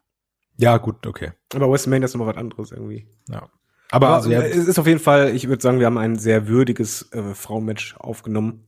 Was halt eben nicht irgendwie so Pinkelpause ist, sondern im Gegenteil, das, das nimmt dich direkt mit und äh, es ist auch anders als die Matches davor. Das Aber, aber ich muss sagen, es hatte mich damals ein bisschen geärgert und auch jetzt fand ich es äh, nicht so toll, als ich es mir nochmal angeguckt habe, dass äh, das Match dadurch entschieden wird, dass Ric Flair eingreift. ey, generell, ne, man hätte auch einfach Ric Flair weglassen können, wirklich. Ja, Ja, es, es also- war ja auch, es war an sich waren es ja auch eh nur 40% Ric Flair, 60% Alkohol. Ja, also, das war auch, das war ganz geil, weil, also Charlotte gewinnt dann natürlich das Ding, ne, oh Wunder, oh Wunder. Ja, zu dem, also, wissen Haben wir noch nie erlebt. Ja, genau. Und das Witzige ist, dann steht da ja Charlotte auf der Rampe und Ric Flair steht so neben ihr. In dem Moment läuft meine Freundin am Bildschirm vorbei und guckt sich, guckt das nur kurz, guckt da nur kurz hin und sagt, ey, Ric Flair sieht einfach immer so aus, als hätte man ihn einfach in die Situation gebeamt. Und der weiß gerade nicht, was passiert. und es stimmt einfach. Ja, ja, ja, das ist echt gut. Das ist echt gut. Also, da fehlt eigentlich nur, dass er, dann- dass er noch sagt so, wer sind Sie? Ich habe noch nie so eine gute Beschreibung gehört für den Umstand, wie Ric Flair in der WWE funktioniert. Ja, Also, also wirklich, äh, Kudos an deine Freundin. Ja, und der, der, der, unser Held hat sogar noch einen Bump genommen. Das darf man auch nicht vergessen. Ach ja, nee, aber, also ich weiß nicht, irgendwie, hier war so eine Emotion Emotionalität drin, ähm, die, die fehlt mir heutzutage in vielen Frauenmatches. Klar, Sasha Banks gegen, gegen Bianca Belair war vielleicht auch nochmal ein äh, Beispiel, was raussticht oder sowas. Muss aber auch sagen, ich bin ganz froh, dass wir diese Steampunk Becky Lynch nicht mehr haben, weil ich mochte die zwar immer, aber ich fand, das war auch schon einfach ein sehr schreckliches und absolut nichtssagendes Gimmick. Ach, du bist schrecklich. Ja. Ja, was, was hat die mir denn gesagt? Ey, ich mag halt Luft. Ja, ich mach das auch. atmen, Hier, atmen die Leute, atmen. Ja, nee, Ja, also, die, ich, finde, also, also ich mag Becky Lynch ja, aber sie ist immer so ein Stück weit drüber bei dem, was sie macht. Wie sie Ja. ihr Gimmick verkauft. ja, aber beim The Man passt das dann auch irgendwie, finde ich. Und- Ah, ja, jein. also da sind auch schon mal Momente drin, also Ja, ist halt die, sehr cool. die dürften ne? halt in jeder TV-Cringe-Compilation laufen. Ja, ja, ach gut, das sowieso. Aber bei, bei The Man weiß ich, was sie mir sagen will. Und bei dem Ding hier nicht. Außer halt so, Ja. yo, Zahnräder, oder? Cool. Ich mag Ähm, Cosplay. Apropos, was man mir hier sagen will oder nicht. Chris, wollen wir jetzt irgendwie einen trinken gehen, weil ich glaube, es hält erstmal kein Monolog, der geht ungefähr 40 Minuten. Ich, ich, ich trinke hier schon die ganze Zeit bei. Stimmt. Ich, ich fange jetzt an zu saufen. 5,0er Dosenstechen. Mach das während des Podcasts. Ja. Aber wenn David schon ankündigt, kommen wir zum, äh, ja, wie kann man sagen, besten Match aller Zeiten einfach, ne? Kommen wir zu, äh, Zu unserem Co-Main-Event. genau, zu, zu, zu, eigentlich zum Main Event von ganz Wrestling könnte man sagen, um nicht, Willen. um nicht zu äh, untertreiben. Alter. Moment, äh, Moment, können wir erstmal vorher feststellen äh, oder festlegen, wo unsere WrestleMania stattfindet? Chicago. Chicago, alles klar, nehmen wir. Das Thema ist jetzt durch. Viel zu kleine Halle. Viel zu Nicht kleine Halle, Stadion. Nee, ich baue da einfach was hin. Ja. Ja. Selber, Stein für Stein. Kann ich jetzt noch Okay, machen. äh, Ja. Äh, Da läuft- Chica Chicago Hillenbrand äh, Arena. Da läuft viel über Sponsoring. Ist ja YouTuber. Ja. Der kann das. Das ist die Nessler Arena oder irgendwie, irgendwas mache ich da klar. Bist bei CureVac eingestiegen, dein guter Freund Diddy Hop hat da alles Stimmt. finanziert. Wo er jetzt die Welt schon nicht rettet, dann baut er dir wenigstens das Stadion da in Chicago. Genau. Und zwar für den Entrance von CM Punk gegen John Cena. Natürlich, was darf nicht fehlen? Das Money in the Bank Match von 2011. Also wirklich, ich glaube, ich habe von keinem Wrestling-Match so oft den Entrance gesehen und ich übertreibe nicht, ich glaube, ich habe ihn wirklich mindestens, und das meine ich vollkommen ernst, mindestens 50 Mal mir angeguckt. Ähm, das Match auch, keine Ahnung, bestimmt schon 20, 30 Mal geschaut. Das ist wirklich mein All-Time-Favorite-Match. Und auch hier, wir hatten es ja, das war ja auch eins der ersten Match of the Weeks, wie kann es anders sein? Und auch ähnlich wie beim letzten Match, das ist auch weit davon entfernt, irgendwie äh, komplett sauber zu sein oder sowas. Aber auch hier, finde ich, ist so eine Ernsthaftigkeit drin. Irgendwie, und was auch ganz wichtig ist, gerade wenn wir schon mal davon ausgehen, wir bauen hier eine WrestleMania-Card. Das ist meiner Meinung nach die Wrestling-Fehde der letzten Jahre, also der letzten, weiß nicht, 15 Jahre für mich oder sowas. Also das war nochmal der Zeitpunkt, wo Wrestling irgendwie nochmal so ganz kurz im Mainstream angeklopft hat oder sowas. Also wirklich dieses Money in the Bank Ding. Ich gucke mir das Programm dazu immer wieder, immer wieder gerne an. Ich finde, da hat man so viel richtig gemacht. Danach hat man ganz, ganz viel falsch gemacht, aber darum geht's jetzt nicht. Also wirklich, ich liebe das Ding hier mit, mit all seinen Facetten, mit, mit dem Entrance von CM Punk, wie die Crowd da Bock hat, wie John Cena aus dem Stadion geboot wird bis zum geht nicht mehr, äh, wie die Fans eingebunden werden, wie da komplett die ganze Zeit die Halle brennt, bei jedem Move hin und her, dann noch der Eingriff von Vince McMahon, so ein bisschen, ja gut, dieses Montreal Screwjob, äh, Reminiscence auch noch mit reingebracht oder sowas, der Sieg von CM Punk, dieser cool, Goodbye-Kuss auf der Barrikade, das Bild danach mit dem Gürtel im Kühlschrank, ey, ich lieb alles, ne? Es, es, war eines der ganz wenigen Matches der modernen Ära, wo die Fans noch mal allesamt zu Marks geworden sind. Mhm. Aber ich muss dir widersprechen, ich finde, es gibt tatsächlich einen, einen cooleren Entrance, der, der, der mich noch mehr abholt als äh, Punk und Cena bei Money in the Bank 2011, muss ich gestehen. Und das ist One Night Stand äh, 2006 AVD gegen John Cena. Fand ich noch geiler im Hammerstein Ballroom. Stimmungsmäßig muss ich auch immer an das Match denken, wenn ich an äh, Money in the Bank 2011 denke, muss ich sagen. Weil das auch so, Ich glaube, die geben sich nix. ja, weil das so crowdmäßig alle gegen den einen ist. Ja, können, können wir uns einfach einigen, dass bei unserer WrestleMania wir zumindest haben werden, dass wir CM Punk Chants hören. Ja. Und zwar richtig laute und äh, allein schon bei dem Entrance freue ich mich schon, wenn er sich dann in den Ring reinsetzt. Erstmal und er wartet auf Cena und dann steht er auf und alle rasten einfach aus. Einfach nur, weil er aufsteht. Das ist halt geil, wie man das wirklich, also da wird jede Sekunde ausgekostet, finde ich. Ja. Nein, das, das ist ein super Und Match vor, und vor allem, du siehst halt auch, wie er es genießt, ne? Natürlich. Er Ja, zu Recht. Das ist so geil. Ist auch geil, wenn er anfangs beim, bei, beim Entrance dann da sitzt und dann guckt er halt in die Crowd mit dem äh, Daumen an, an das Ohr von wegen, hör mal hin, hör mal hin. ja, es ist wirklich so laut. Nein, auch, es war ja auch nicht nur, dass, dass die Stimmung beim Entrance so super war, das zog sich ja durch. Ich meine, hätte Cena ihn, ihn durchgepinnt, du hast bei jedem Pin-Versuch gedacht, von wegen, okay, wenn der durchzählt, dann muss der laufen, sonst bringen die den um. Ja. Also, ähm, super spannendes Match und äh, das äh, Finish genauso. Und ich möchte auch, dass bei unserer WrestleMania das CM Punk am Ende auf der Barrikade da sitzt da und dann äh, den Kuss äh, mit der Hand macht. ja, Alles. Ich möchte das haben bei unserer WrestleMania. Ja, nee, also das ist, das ist ja wirklich schade, ne, weil wir hatten ja auch letztens so ein bisschen die Frage, wann war man zum letzten Mal irgendwie so ein bisschen, hat die Fanbrille abgesetzt oder sowas, da hatten wir auch gesagt, das letzte Mal war es irgendwie so ein bisschen bei diesem Daniel Bryan WrestleMania 30 Ding, aber, ich, kann mir gar nicht mehr vorstellen, dass es heutzutage noch mal irgendwann so sein wird wie 2011, wo man wirklich nicht wusste, was passiert. Und das, also irgendwie vermisse ich das so ein bisschen, weil da war ja so viel Spekulation. Also das, das hatte für mich so so, so Marvel-Film-Standard, wo so jeder gesagt hat, okay, so, es kann ja, vielleicht kann das passieren. Wenn CM Punk gewinnt, okay, dann ist er ja weg. Was passiert dann? Und dann ist da irgendwie John Cena, wenn der gewinnt, was passiert? Es gab ja so voll viele Theorien und irgendwie die, die Forenkinder haben sich die Finger wund geschrieben. Und ich fand das alles geil, weil da so richtig viel spekuliert wurde. Und heutzutage ist so, ja, Brock Lesnar und hier ist, hier ist der Vertrag, so, den kopieren wir jetzt einmal kurz, stellen auf die Dirtsheet-Seiten, viel Spaß damit. Ja, also es, es, es, es war wirklich äh, absolut genial, so, so die, die, die ganze Sache, wie es aufgebaut war. Und man muss ja auch dazu sagen, 2011 hat man als Fan John Cena wirklich gehasst. Ja, aus ja. Gründen. Also jetzt nicht die Person dahinter, aber es ging halt wirklich nicht. Das war so unerträglich mit John Cena als Dauerchamp und immer nur Main Event und jeder Pay-per-View endet mit einem feiernden John Cena. Es war zum Kotzen.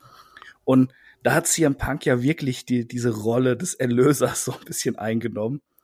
Und äh, ja, wir reden jetzt die ganze Zeit über, über die Charaktere und, äh, und die Crowd-Reactions und die Atmosphäre. Aber das Match war halt auch einfach extrem gut. Ja, absolut. Also, ähm, wie gesagt, da waren mehrere Sachen bei, die waren nicht so ganz rund, irgendwelche Konter oder sowas, aber also was da auch alles an Matches gezeigt wurde, ne? Also auch an, äh, an Moves gezeigt wurde, auch von John Cena. Letztendlich ist es ja das Witzige, das Match hat dir ja auch gezeigt, ja, ach, der John Cena, den hassen wir alle, der kann ja nicht wresteln. Und in solchen Matches hat er wieder gezeigt, doch, das, was er machen muss, kann er einfach verdammt gut. Ja. Und irgendwie, also generell, ich, ich habe die Chemie zwischen den beiden geliebt. Die hatten ja auch irgendwie bei Raw 1000 ein Match, was fantastisch war zwischen den beiden. Ähm, also das war richtig toll. Und dann natürlich auch immer diese, dann gab's den F5 und dachte so, nee, das war's jetzt. Und dann doch nicht. Und äh, ach, ich meine den AA. Ähm, und dann war's das doch nicht. Und ich weiß noch, dieser eine Two-Count, wo Punk wirklich so gefühlt bei 2,9 rauskommt und die Halle komplett ausrastet. Und dann auch dieses ähm, legendäre Bild, als der GTS durchgeht, äh, dann das Cover 1, 2, 3 und Punks das so selber nicht fassen kann, was ja auch so ein ikonischer Shot einfach ist. Vince McMahon da auf der Rampe steht. Auch Vince McMahon muss man natürlich erwähnen, ne? der Typ, wo man jetzt sagt, oh man, den, den finden wir alle nur noch nervig und bitte geh irgendwie weg. Und wenn er irgendwo im Ring steht, denkst du dir, oh Mann, ey, hilf doch mal einer dem Mann. Der geht schon in Richtung Ric Flair.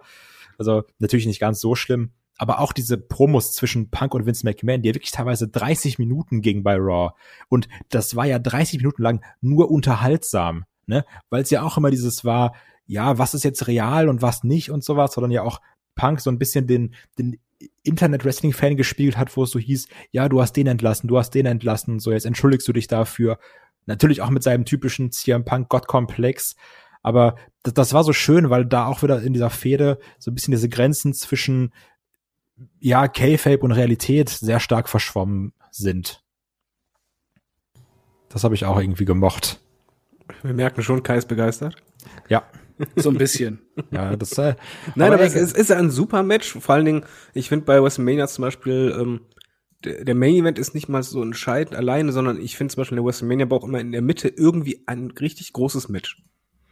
Ich Ja. weiß, es ist ban- Banane, aber es ist bei mir wirklich so, die WrestleMania braucht in der Mitte ein richtig gutes Match. Und das ist für mich sehr, sehr groß und das ist genau diese Art Match, die ich brauche. Ich finde sowieso unsere Card sehr äh, vielseitig. Es ist Was wirklich nämlich- alles drauf, was man braucht. Was nämlich WrestleMania auch noch braucht, natürlich, weil wir ja Experten sind und wissen, jede gute WrestleMania-Card braucht natürlich auch eine gewisse Special Attraction. Jede WrestleMania-Card braucht stückweise auch ein Celebrity-Match. Da haben wir, Snooki. wollte ich gerade sagen, überragende Matches wie zum Beispiel Snooki, um das nicht außen vor zu lassen. Auch da nochmal Five Stars von mir, super. Aber wir haben auch Matches, die überzeugen durch andere Qualitäten. Und da ist noch eins, was der David ausgewählt hat, von WrestleMania 34. Und zwar Kurt Angle und Ronda Rousey gegen Triple H und Stephanie McMahon.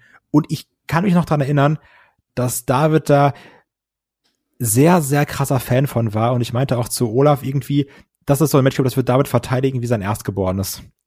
Ja, zu Recht, das, das Ding ist mir heilig. Erstmal war es damals das beste Match auf der Card für mich. Nee. Es hat mich, naja, Moment, es, ich beschreibe es halt einfach nur. Ich habe die WrestleMania mit einem Kumpel geschaut, der hat noch nie Wrestling geschaut. Und äh, er war mit seiner Frau da und die waren bei diesem Match, kein Match waren die richtig drin, bei dem Match, ne, die sind ausgerastet. Wir haben einfach nur gesagt, oh mein Gott, oh mein Gott, oh mein Gott, weil eine ne WrestleMania, wir können halt mal sagen, okay, wir brauchen hier wrestlerische Granaten, hatten wir alle schon dabei, aber wir brauchen halt auch Story und mal einfach so ein bisschen, äh, ja, Daily Soap braucht auch mal dabei und das ist das, McMahon gehört dazu. Man braucht immer ein McMahon-Match für mich bei einer geilen WrestleMania und deshalb wollte ich das haben. Und auch wegen Star Power, Wonder Rousey, es war halt das erste Match, keiner wusste, oh, wird die überhaupt abliefern? Jeder hat halt gedacht, ja, Kurt Engel macht halt die meiste Arbeit. Der Pustekuchen. Die hat abgeliefert ohne Ende. Die war unfassbar schnell, agil im Ring. Es war halt komplett andere Art Match, als ich erwartet hatte. Und was in dem Match halt fantastisch ist, einfach diese beiden Storylines. Du hast halt Kurt Engel gegen Triple H, du hast halt äh, Wanda gegen Steph. Steph, die im Übrigen die Rolle als Bitch so unglaublich gut spielt, dass du die Jo. einfach nur noch hassen möchtest. Ja. Also in dem Match fantastisch, dieses Hochnäsige und auch ich möchte die Leiden sehen und ich habe halt das genossen, die Leiden zu sehen. Und du hast auch bei der Crowd gemerkt, die sind ja ausgerastet. Da war ja nicht von wegen so, ja, wir lassen mal gucken, was so eine Wonder kann, sondern einfach, wow, was ist das denn hier? Ich will das sehen, mach die McMahons fertig. Und auch meine Lieblingsstelle ist dann zum Beispiel, wenn dann irgendwann äh, so äh, Triple H dann äh, macht wegen, ja, ja, ich klär das schon, dreht sich um zu Wanda, ja, ist eine Frau, die macht schon nichts und dann vermöbelt die den. Und zwar richtig. Und ich denke einfach nur so, ja, komm, das ist glaubwürdig, ich mach da mit, ich will dabei sein. Und das Match, das ist eines ähm, der wenigen Matches der Neuzeit, in Anführungszeichen, die ich mir wirklich sehr oft anschaue und einfach nur mich zurücklehne, genieße. Ähm, ich mag dieses Overactings von Steph, ich mag das Finish so sehr, wenn einfach sie im, im Aufgabegriff ist. Und dann fleht von wegen, nein, nein, nein, dann einfach Wonders äh, Blick so, doch, leg den Arm noch mal andersrum und dann knack. das war super. Ja, das äh, Ding kannst du nicht kritisieren. Nein, nein, ich, ich stimme dir bei allem zu, was du gesagt hast, außer dass es das stärkste Match auf der Card war. Bin gespannt, was du jetzt sagst. Also Ja, meinst du äh, jetzt Strom und Nicholas oder was war das andere, was war das stärkste? Match? Nee, Asuka gegen Flair war fantastisch und äh, der Opener war auch ein extrem gutes Wrestling-Match. Denn beim Opener Ähm, gehe ich noch mit. Opener war nämlich Rollins, The Miz und Finn Balor. Das war sehr gut. Äh, ähm, aber äh, so- sonst gehe ich bei, bei allem mit, was du gesagt hast. Und vor allem, ähm, ich war ja live in der Halle bei dem Match. Und, äh, Die sind ausgerastet, oder? Äh, Ja, die die sind komplett ausgerastet. Das war nämlich das Gute. Äh, die Toilettensituation war nicht so geil in dem, äh, in diesem, wie heißt er, Superdome oder irgendwas da in New Orleans. und, und ich hatte keine Lust anzustehen. Also habe ich gewartet, bis die Entrances zu diesem Match anfingen und die ganzen Amis halt total heiß drauf waren und bin dann zum Klo gegangen, war alles leer. Also erstmal danke dafür. Allein dafür hat sich die Ansetzung gelohnt. Ähm, Moment, Und- was? Du, da hast aber einen fantastischen Entrance verpasst. Ach Gott, den konnte ich ja, den konnte ich hinterher nachholen. Sonst hätte ich was Besseres verpasst, ja. Also wie zum Beispiel das Match, das wollte ich halt schon komplett sehen. Ne? Also ge- was würdest du machen, wenn du die Wahl hast zwischen Match und Entrance? Ich würde einfach laufen lassen. ich würde einfach da stehen und einer guckt mich an, von wegen was für ein Assi und ich gucke ihn nur an, yo, ich lass gerade laufen, ich will gucken. einfach komplett durchziehen. Also- Im Übrigen, das gehört für mich auch dazu, zu der WrestleMania ein richtig Sich in die Hose guter- pissen. erst, erst einmal das und äh, während äh, ich laufen lasse, brauche ich einen Triple H Entrance, der cool ist. Ja, das ist wahr. Äh, das, das war auch schon alles gut, so. Ähm, aber was du angesprochen hast, wie die Leute Steph gehasst haben, ja, das konnte ich am eigenen Leib erfahren, weil diese ganze Halle halt für Ronda gechantet hat. Und als es dann mal kurz relativ ruhig war, ja, als, äh, als Steph und Triple H die Oberhand hatten, habe ich einfach mal so für mich selbst einen kleinen Steph-Chant angestimmt. Und ich habe selten so böse Ami-Blicke auf mir ruhen sehen. Das war das letzte Mal, de, das, die WrestleMania davor, wo sie dachten, dass wir die Tröte während der Nationalhymne benutzt hatten. also, also, die waren wirklich richtig scharf da, Ronda im Wrestlingring zu sehen. Und es hat ja auch super funktioniert. Also, das Ding ist halt, das hast du halt gemerkt, das ist zu 100% durchgeskriptet gewesen. Ne? Da war gar nichts improvisiert. Die wollten nichts dem Zufall überlassen. Aber es hat halt alles gut geklappt und es war durchgängig unterhaltsam. Also, ja, deshalb, äh, es ist f- für mich persönlich eines der besten, wenn nicht sogar das beste Celebrity-Match, wenn wir es in die Kategorie setzen wollen. Ja, ich würde es da reinsetzen, weil äh, wir haben ja eine Person, die keine Wrestling-Erfahrung hat. Ja, also halt Steph zumindest. Und, und Kurt Angle konnte sich nicht mehr drehen, ne? Ja. Also das hat, also wir müssen eigentlich wirklich überlegen, ne? Du hast da Kurt Angle, der auch schon so ein bisschen sein Zenit überschritten hat. Stephanie McMahon, die jetzt, also sind wir mal ehrlich, im Ring, die weiß schon, was die machen muss, ne? Also die weiß halt, wie sie sich zu benehmen hat. Ähm, aber Im Gegensatz so, zu dir, ja. vom, vom Wrestling her ist es trotzdem schwierig, genauso wie David. Ähm, Und Tri- Triple H natürlich ist Profi, Ronda Rousey auch keine Wrestlerin an sich. Und dafür, dass hier quasi nur Part-Timer und, oder halt Leute im Ring stehen, die jetzt nicht wirklich aktiv wresteln, ist das ein echt gutes Match geworden. Und dann- natürlich ist das eher so Triple A-mäßig, ne? Also da, da ist jetzt kein krasses, das ist jetzt kein Bret Hart gegen Owen Hart oder sowas, aber das, was es eben war bei diesem Celebrity-Match mit dieser Special Attraction, das hat es wirklich verdammt gut gemacht. Und Vor das hat allem- Spaß gemacht. Es- es hat Wenn du schon noch- Bret Hart versus Owen Hart auf der, auf der Card hast, brauchst du es ja auch nicht noch mal. Ne? Da brauchst du dann was anderes. Und das hat der David hier perfekt in unsere Headlock Mania Card gepackt. Und du hast die beste Ohrfeige, die es jemals bei einer WrestleMania gab. Wenn, wenn Steph Wonder ohrfeigt, einfach komplett durchzieht. Das ist der absolut egal. Die Wange ist knallrot danach. egal, aber ist auf jeden Fall, ich finde, das ist ein fantastischer Co-Main-Event. Da hast du richtig Bock bei Adrenalin. Und da stehst du schon, da brauchst du dich nicht mehr hinsetzen. Aber auch da finde ich ganz witzig, äh, weil es war ja wirklich so, dass alle Bock auf Ronda Rousey hatten und wie sich das dann gedreht hat ganz schnell, ne? Also, Ja, aber das sind die undankbaren Fans heutzutage. Du darfst ja, im Grunde genommen, das, was halt ähm, alle gut finden, darfst du ja nicht mehr gut finden. Ach Ja, nee, das hat ja das, nichts zu tun. Das ist billig. Natürlich ist das billig. Also das hat aber auch damit zu tun. Also da gab es ganz andere Probleme im, im, im Booking von Ronda Rousey und sowas. Ja, aber die hat sich da den Arsch aufgerissen. Also bei Wanda habe ich es einfach dahingehend nicht verstanden, weil einfach. bei den äh, großen Matches. Na, also die, die hat, wie gesagt, subjektiv, aber für mich, selbst bei, bei War hat die abgeliefert. Also die hat, die hat wirklich, ähm, was ich halt nicht erwartet hätte, dass sie halt, äh, ja, sich nicht zurückgehalten hat oder von so, ja, ich bin ja der Star, ich mache jetzt mal gar nichts, sondern einfach, die hat in den Matches abgeliefert, die hat sie auch äh, Striemen am Körper abgeholt wie sonst was, also, nee. Ja, ja gut, aber äh, äh, wenn sie da äh, aktiv ist und auch Champion ist, dann muss er halt auch Wrestling wegstecken können. Ähm, und ganz ehrlich, anfangs fand ich Ronda auch krass. Ich hatte erst überhaupt keinen Bock auf die, weil, weil ich die Person auch nicht leiden kann. Ähm, das Match hier hat dafür gesorgt, dass ich dachte, oh, das könnte ja doch was werden. Und ihre Anfangsphase war auch echt cool, aber da wurde dann halt auch im Booking einiges versaut und sie hat auch, wenn es nicht gerade was ganz Großes war, hat sie immer weniger Bock gehabt, weil dann auch mal Sachen nicht so gelaufen sind, wie sie es wollte. Zum Das- Beispiel, dass da nicht nicht hundertprozentig alle Fans hinter ihr stehen. Das und ist da es kam nämlich. dann halt eben raus, dass sie eine arrogante und ziemlich doofe Kuh ist. Ja, das fand ich nämlich auch. Also du hast nämlich gemerkt, wenn da, wenn da nicht so die komplette Euphorie für sie da ist, dann äh, die ein bisschen so schön Wetterfußballer fand ich da immer.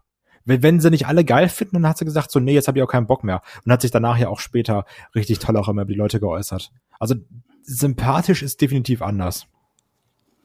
Das war so mein Problem mit Aber das Ronda Match ist gut, so. Ja, ach, ja, klar. das auf jeden Fall. Du hast ja angefangen, da- dass wir, dass wir meckern mussten, ja. Du hast es dir jetzt selbst verschissen. Du wirst jetzt gleich eh noch meckern bei, bei dem besten Main Event aller Zeiten. Ich, ich werde dann nicht groß meckern. Übrigens, was mir noch einfällt, ich, äh, da fällt mir noch eine Sache ein. Ronda Rousey natürlich absolute Killermaschine, die alte, ne? Ähm, also im, im, im Ring. Hat er jetzt gerade nicht gesagt. Und äh, was denn? Ich, ich habe gedacht, wie, was ist denn an Killermaschine äh, schlecht? Ah, die, alte. Ja, also komm. Die alte nimmt dich auseinander. Ja, darum geht's nämlich. Ich habe nämlich einen äh, Freund und ich meinte, so- ich meinte so, ey, ganz ehrlich, Ronda Rousey wird einfach den Großteil auch auch viel aus dem Männerroster einfach vermoppen, ne? Ja, natürlich. Ohne Probleme. Und der und dann sagt er immer so, nee, hör, voll nicht so. Die ist ja so äh, so klein und die anderen sind ja muskulöser und haben ja viel mehr Gewicht. Die mir so, nee, die wird die einfach komplett zur Erwerbsminderung schlagen. Ich Also wollte gerade sagen, ich glaube, der hat noch keinen MMA-Kampf von ihr gesehen. das ist das ist so eine richtig dumme Meinung. Und Ach so, äh, aber eine Sache noch, habe ich eine Frage. Bei unserer WrestleMania, ne? ja, Haben wir einen Musik äh, Musikact? Ja, zwei Ja. Stunden Flow Rider. nee, Oh. äh, Gildo Horn performt einfach am Anfang die Nationalhymne und das ist dann so ein äh, Crossover in Gildo hat euch lieb. Da, da, Also Gildo habe ich ihn vorschlagen? live gesehen, ne? Oh Gott. Ich war auf einem Konzert von ihm damals. Darf ich was vorschlagen für unsere WrestleMania? Nein. Okay. Also ich wäre jetzt bei Gildo Horn gewesen, aber was hast du Okay, denn? jeder, jeder sagt jetzt eine Band oder einen Musiker. Also was auch wirklich schon mal bei einer WrestleMania war, ne? Nein, nein, wir können auch machen, was wir selber wollen. Nö. Nee, wir, haben hier, wir haben hier alles. müssen- Nee, es ist nicht Fantasy, nee. Hm, Okay. David. Alle zeitgleich. Ja. äh, Und bei As I Lie Dying hätte ich sowieso ein Veto eingelegt. So. Wo, woher weißt du das? Nein, hätte ich auch nicht gesagt. Ich, ich hätte Slipknot gesagt. Da, da hätte ich wahrscheinlich sogar zugestimmt. beim, beim Entrance von Triple H. Nee, äh, äh, äh, ich nehme tatsächlich eine Live-Performance von einem Triple H Entrance so als Vorschlag. Und zwar ähm, von WrestleMania 21, wo Motorhead sein Theme spielt und Lemmy so unfassbar besoffen ist, Haben wir das im Watchalong gehabt? dass er halt nichts mehr rausbringt und nicht mal, dass er zum Schluss einfach nur noch so, so lallt, "We are both it." es ist fantastisch. Und also, also da hack- zu, zusammen, ne? zusammen mit Ric Flair schunkeln, fände ich wunderschön. Ah ja, finde ich gut. Also ich würde Limp Bizkit nehmen. Uh. Die hätte ich einfach, bin ich ehrlich, die hätte ich auch genommen. Also da hatten wir schon deutlich schlimmere Auftritte. Wir hatten vor allen Dingen, ach, wie heißt nochmal der Typ mit dem, mit dem äh, äh, Alabama-Song-Dingsbums da? Kid Rock? Ja, Kid Rock, diese, dieser, Auf, dieser Auftritt, der nicht zu enden schien. Also wir, wir saßen, Song. aber Moment mal, Kai wusste direkt, wen ich meine. Das ist wahr. Da bin, ich, da bin ich direkt wieder bei South Park mit der Figur Alabama Man. Und Aber dann ich- kommt ich- Alabama Hemd nach Hause und verprügelt seine aber, Frau. aber Kid Rock war ja genauso schlimm. Also das war ja, du, du, du saßt ja auf der Couch und dann fing der an zu, zu spielen und du hast halt gemerkt, die Crowd hat auch keinen Bock. Und dann so, ey, jetzt kommt das nächste Lied. Also, ja, okay, dann kommt das nächste Lied. Der hat nicht mehr aufgehört. Der hat einfach nicht mehr aufgehört. Ja, dieses Medley, das war furchtbar. äh, auch furchtbar war seine Hall of Fame Aufnahme, da hat er auch viel zu lang gelabert und niemand hatte Bock auf ihn auch. Ich muss aber sagen, ich habe so, mit ihm. Ich äh, bin ein großer Fan von Kid Rock, aber Nein, aber ich, ich, kann, ich kann ihn verstehen. Ich rede auch viel und werde dann gehasst. Stimmt. Aber ich habe ein gewisses äh, Guilty Pleasure für schlechte Musikauftritte beim Wrestling. Also nicht nur Wrestling, sondern so, sondern so generell. Ich weiß noch, als da, ich weiß gar nicht, war es Machine Gun Kelly oder so, was der da aufgetreten ist? Und es hatte einfach keiner Bock und der hat da irgendwie gerappt und dann waren das so komische, so, so mit 30-jährige Frauen, die dazu so abgegangen sind. Und du hast dir Ja, gedacht, ja. Mann, das ist hier gerade alles unangenehm. Und ich finde es ja umso witziger, wenn so ein Auftritt dann einfach viel zu lang dauert und keiner mehr Bock hat und der Act hat eigentlich auch gar keinen Bock und es heißt nur so, ja, mach halt. Ich find's immer schön, wenn bei so äh, WrestleMania Acts irgendwie das, ähm, der Künstler oder so irgendwie versucht, das- die Crowd zu animieren und einfach keiner mitmacht. Also so, hau ab Aber war jetzt. der Typ das nicht auch den Owens dann einfach weggebombt? Ja, ja, hat? das genau. Ja, D- das, das möchte ich sehen. Das fand ich wunderschön. Das, das möchte ich sehen. das stimmt. Ja, dann nehmen wir das, Machine Gun Kelly tritt auf und wird dann von Kevin Owens gepowerbombt. Aber er, er spielt eine Stunde lang mindestens. Ja. Einfach aber so mittendrin vor Main Event. Ja, einfach mitten im Match. Ja. Fängt einfach so mittendrin an. So Leute, also ich performe jetzt hier. Ach man, aber auch so total überfordert. Kann sein, dass, Ich- dass, ich die denke an Hitze das- unsere Hirne geröstet Ich denke an Simpsons. Hör auf. Hör auf. Er ist doch schon tot. ey, aber ganz ehrlich, alles besser als der fantastische äh, hier Playback-Auftritt da bei dem Rare Replay-Theme dieses Jahr. Das war nämlich auch gar nichts. Ja, das war nix, das stimmt. Der auch viel zu lange leise angefangen hat und dann irgendwie lauter gedreht wurde, immer noch leise war. Ach ja, toll. Egal, kommen wir zum großen Main Event. Nach dem Auftritt von Machine Gun Kelly, der eine Stunde ging, der dann gepowerbombt wurde von Kevin Owens. Und zwar jede zehn Minuten. Ja. Das hat so lange gedauert. Er musste erst immer, immer wieder zu Bewusstsein geholt werden. Kam immer irgendeiner mit, mit so, mit so Riechsalz von hinten und musste ihn aufwärmen. Und sobald der machen sie nichts. Oh, das wäre auch einfach so, so, so ein richtiger Family Guy Gag, der so viel zu lange gezogen ist. Ja. Weißt du, fängt er wieder an zu performen, halbes Lied. Kevin Owens kommt wieder raus. Einfach eine, eine Stunde lang nur Powerbombs. Aber sonst nichts, kein Dialog oder keine Bewegung, einfach nur Powerbomb. Das ist dann so dieser Punkt, den liebe ich ja sowieso.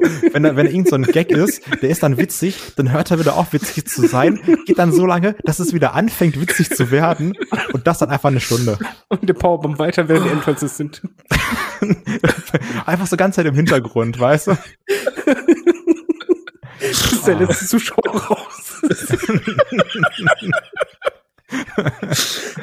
Oh, hätte ich Bock drauf. Ah, egal. Wir haben eine gute WrestleMania. Ja. Apropos gute WrestleMania. Oh Gott.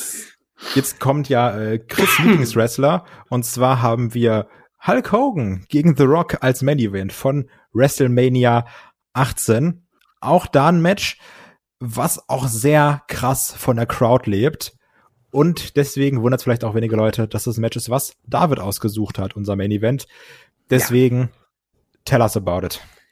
Ähm, das ist im Grunde genommen das Alpha und Omega des Wrestlings. Das ist, als wenn Gott irgendwie seinen Finger ausgestreckt hätte und gesagt, hier habt ihr Stimmung. Also das Ding, es ist erstmal für mich die ideale Besetzung für ein Main Event, weil es ist halt die absolute Legende Hulk Hogan, ob er den mag oder nicht, aber es ist halt von der alten Generation, dann der Generation danach einer der größten Stars, The Rock. Es ist ein Match, was halt so fantastisch ist, weil es halt auch noch die äh, Rollen getauscht hat, und zwar durch die Crowd. Yes. Eigentlich war es halt andersrum gedacht. Eigentlich war gedacht, äh, The Rock ist, ist Face und Hulk Hogan Heel. Hat die Crowd einfach gesagt, nö, machen wir Gegenteil. Und zwar auf extremste Art und Weise. Ist, ich liebe dieses Match. Wrestlerisch, absolut egal. Es ist wirklich egal. Egal wen, wen du dieses Match zeigst, wenn man keine Ahnung hat, da wird keiner kommen von so, hm, war aber jetzt nicht ganz so sauber gewirkt. Das war auch nicht so sauber, sondern wird einfach nur sagen, boah, ist das geil. Und ich möchte, dass eine WrestleMania so beendet wird, einfach. Ich meine, die kommen zum Entrance rein, werden erstmal gejubelt, alles klar. Und dann haben die diesen coolen Stare-Down. Und wir reden immer von Momenten bei WWE. Ich möchte bei meiner WrestleMania diesen großen Moment haben, wo die sich beide anschauen, in die Crowd schauen und die Crowd einfach ausrastet, als wäre irgendwie gerade äh, Jesus erschienen. Also das ist mega. Und dann der erste Schlag, das erste Mal, wenn The Rock auf den Boden geht und die feiern den Hulk ab als, ja, wäre er ihr Gott oder so. Das ist unfassbar. Und ich liebe dieses Match. Und dieses Match ist einfach nur Big Time Feeling, Big Time Feeling, bisschen Big Time Feeling. Es ist super, wie The Rock äh, damit spielt, dass er Heel ist, einfach nur immer weiter provoziert, immer mehr will, dass immer lauter wird und den besten Hulk-Up, den es jemals gab im Wrestling, hast du dabei. Und es ist einfach, ignoriere die Technik, ign- ignoriere, wie sauber es ist. Das Ding ist einfach nur ganz, ganz, ganz, ganz groß. Es ist, ist der beste Abschluss, den du jemals haben kannst. Allein schon, weil am Ende halt Hulk Hogan und The Rock im Ring stehen und alle sind happy. Ja, das ist eigentlich so ein, so ein richtiger WrestleMania-Rausgeh-Moment am Ende, ne? Und was ich natürlich hier auch mag, ich sag mal, daran merkst du auch, dass da natürlich zwei Kenner im Ring stehen, zwei Profis, dass sie dann einfach sagen, okay, wir nehmen diese Rollen jetzt an. Und es ist nicht so, ja, aber wir müssen das jetzt so und so erzählen mit, mit äh, komplett verkrampft, sondern nee, die Leute haben jetzt hier Bock, den als Face zu feiern und den anderen als Ziel, dann machen wir es auch so und gehen darauf komplett ein. Und dann, ab jetzt kämpf ich heelisch und du bist Face und machst da deine Moves und halkst dich ab und, und spannst nochmal die Muskeln an und so was. Und die Leute gehen einfach komplett drauf ab. Und das mag ich irgendwie, weil es auch so zeigt, so kann es auch gehen. So wie oft haben wir schon gesehen, es hat sich jetzt, jetzt zum Glück äh, geändert, aber so gerade in der schlimmen Roman Reigns Zeit so, nee, ich kämpfe jetzt hier als Good Guy, ich kämpfe jetzt hier als Face, ist egal, wie ich ausgebuht werde. Und der andere kämpft weiterhin als Heel, egal wie, wie stark er äh, bejubelt wird. Und hier hat er einfach gezeigt, so, nee, zwei der größten Namen, die machen es jetzt einfach mal anders, als es geplant war und gehen komplett mit dem Flow und die Fans finden es einfach nur geil. Absolut. Und ich äh, möchte noch sagen, wir sollten uns selbst ein bisschen auf die Schulter klopfen, denn im Gegensatz zur WWE machen wir es richtig und stellen das Ja. eben als letztes Match drauf. Ja, bei WrestleMania 18 kam danach noch ähm, Triple H und Jericho. und äh, ähm, Jazz gegen Trish Stratus und Lita. Die tat mir einfach nur leid. Egal wer danach kam, keiner hatte mehr eine Chance. Ich meine, du hast, du kennst es ja, wenn man einfach ausgepowert ist, wie damals bei HBK gegen Taker, danach kannst du halt nicht mehr. Ja. Und ähm, hier ist einfach, mal ganz ehrlich, wie kann man denn nach so ne, einem Rausch, wenn, wenn ich da im Publikum stehen würde, ich glaube, ich wäre danach einfach schweißgebadet, weil ich auch die ganze Zeit nur um Schreien, um Jubeln bin oder sonst was. Danach bist du durch, aber danach bist du glücklich. Ja, das war. Man muss halt die Leute mit, mit einem großen Moment rausgehen lassen, ne? Also meiner Meinung nach zumindest. Und ich finde, das können wir. Ja, vor Dingen, äh, das können wir richtig. Ich meine, größer kannst du eigentlich nicht sein, nur vom Namen her. Es gab andere Matches, die vielleicht technisch größer waren oder sonst was, auch ein HBK gegen Taker. Hm. Aber hier habe ich einfach nur gedacht, ey, wenn wir schon eine Card machen, wir machen eine Fantasy-Booking, wo wir eh doch jede Generation dabei haben. Wir beginnen mit Bret Hart und Owen Hart und schließen mit zwei Legenden von zwei Generationen. Ja, bitteschön. Ja, also äh, wenn ich mir unsere Card so angucke, ähm, euch geht's wahrscheinlich ähnlich. Also äh, ich schaue so auf eure Matches und denke mir, ich persönlich hätte in den meisten Fällen was anderes ausgesucht. Aber so wie die Card zusammensteht, finde ich, es ist äh, eine fantastische Show, die uns da zusammen gelungen ist. Ich würde sagen, das, das hat das Potenzial für acht von acht Bananen. Ja, na sicher. Sogar zehn. Mindestens. Wollte ich gerade sagen. Ich, ich würde sagen, tatsächlich, äh, diese WrestleMania, die wir hier zusammengebuckt haben, ist noch besser als der Wanne Eickel Catch Grand Prix von 1992, der Finale. Oh, da kommt jetzt Olaf, der schneidet das wieder raus.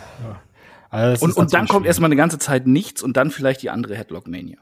Aber äh, mal kurz, äh, bevor wir jetzt zum Ende kommen, an die Hörer mal bitte, schreibt mal bitte in den Kommentaren, welche Bananenwertung ihr diesem Pay-Per-View geben würdet. Das würde mich auch mal interessieren.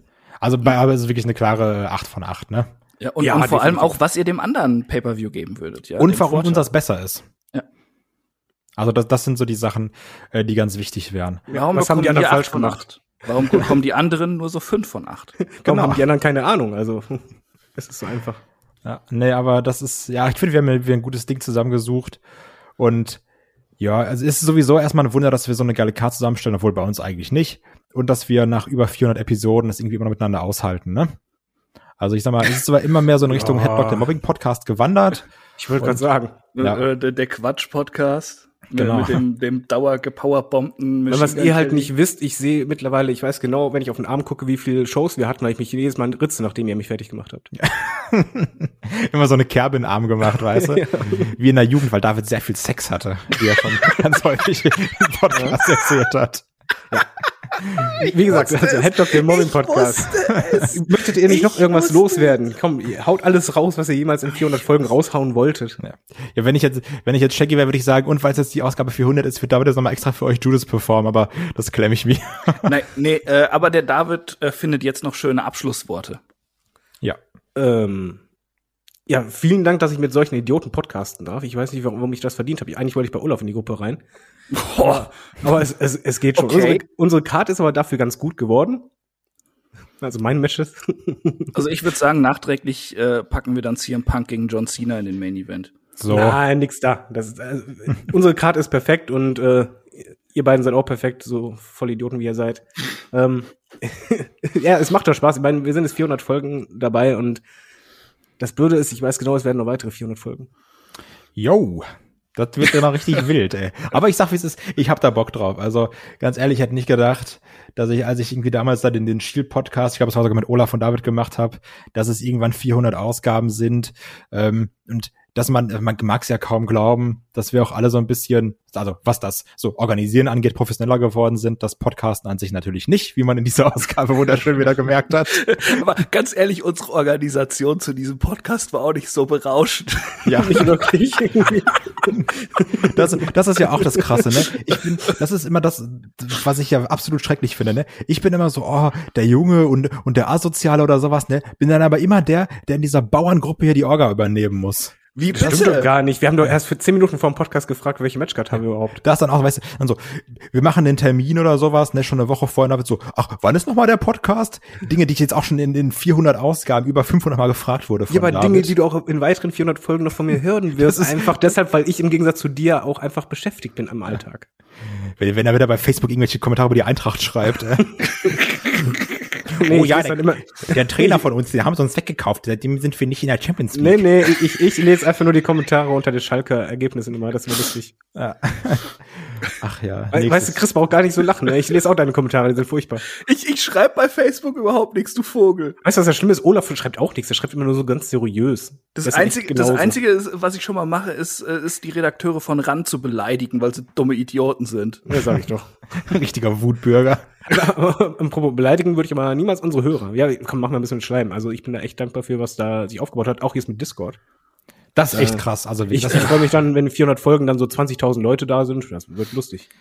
Ja, nee, also, also Discord ist, ist wirklich, äh, das ist nochmal eine heftige Sache, muss ich sagen. Also ähm, ich weiß gar nicht, wie, wie Olli Schulz das gesagt hat, ab einer gewissen Zahl kommen ja irgendwie auch die Idioten. Aber auch wenn ich da so gucke, irgendwie in den äh, Live-Chat oder sowas, das ist alles entspannt. Da wird keiner irgendwie doof angemacht oder sowas. Ne, äh, wenn mal irgendwas ist, dann greift ein anderer durch oder so. Also es geht da ziemlich zivilisiert zu. Das mag ich. Man kann sich da vernünftig entspannt austauschen. Irgendwie egal über welches Thema. Klar, man macht sich immer so ein bisschen mal doof an, so, ha, Schalke wieder verloren, sage ich ja gut, Dinge, die immer sind, Leute. Also, das ist wirklich schon ganz entspannt, auch wenn ich daran denke, wie man da irgendwie mit Allemanns zusammen WrestleMania dieses Jahr geguckt hat und irgendwie alle einfach auch nur Bock hatten. Da war nicht dieses, oh, öh, wieder scheiße, sondern alle haben sich einfach nur gedacht, ey, wir sind nicht im Thunderdome, wir sind da mit Zuschauern. Das war so eine Euphorie irgendwie mit teilweise 30, 40 Leuten, das dann nachts live zu gucken. Also so Sachen finde ich schon ziemlich geil, muss ich sagen. Ja. Und lieber Kai, lieber David, ich lade euch dann für äh, nächstes Jahr auch dann schon ein zu WrestleMania. Dann könnt ihr gerne vorbeikommen. Stimmt, ist jetzt ja nicht mehr so weit. Richtig. Oh. Ja. Ja, da kann ich nämlich auch sagen, äh, es ist immer noch geil mit euch zu podcasten, selbst an so ekelhaft schwülen Tagen wie heute, wo man sich vorher denkt so, boah, ey, jetzt kein Bock auf diesen Podcast. Ja, kein Bock Aber auf die es- beiden, ja. Aber es macht halt dann doch sehr, sehr viel Spaß. Und so ist es eigentlich immer, selbst wenn man mal nicht so gut drauf ist, ist es halt geil. Und äh, ja, also es ist halt wirklich ein, großer Lohn, so coole Hörer zu haben in den, ja, in wirklich 99,9 Prozent der Fälle. Und äh, dass dieser Spaß und, und die gute Laune von Headlock so transportiert wird dadurch. Äh, wir scheinen gute Leute angezogen zu haben, die bleiben auch hoffentlich. Äh, und äh, ich finde es jetzt schon ein bisschen schade, dass ich mich ähm, demnächst für eine kurze Zeit ein bisschen rausnehmen muss aus dem Podcast, weil ich äh, viel um die äh, um die Ohren habe. Äh, ich muss hier den Umzug vorbereiten und Arbeit und noch ein privates Projekt und so. Deshalb, Kommst du dann äh, eigentlich mit neuem Gimmick zurück? äh, Ja, mega witzig. Neuen Entrance-Theme. neues Theme, ja, aber das Also lasse ich, lasse ich nicht von den von den WWE-Leuten machen, denn dann wird's scheiße. äh, habe ich jetzt heute noch, ey, ohne Witz habe ich jetzt heute noch mal festgestellt, als ich das äh, das Adam Cole Theme da gehört habe, wo wir da jetzt rauskommen. Ach Gott, Furchtbar. ja. Furchtbar.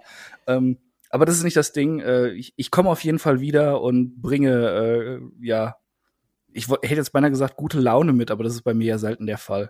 äh, ich bin dann immer noch genauso ein Arschloch wie jetzt, aber äh, daran habt ihr euch ja mittlerweile gewöhnt. Und vielleicht kann ich trotzdem zwischendurch mal wieder so ein kleines Watch-Along mit meinem Lieblingskai einstreuen.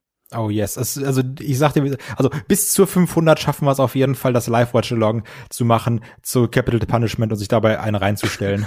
Jawohl. Kommst du vorbei, Junge? ja, und dann wird's einfach nur noch wild. dann wird sich achtarmig einer reingeorgelt.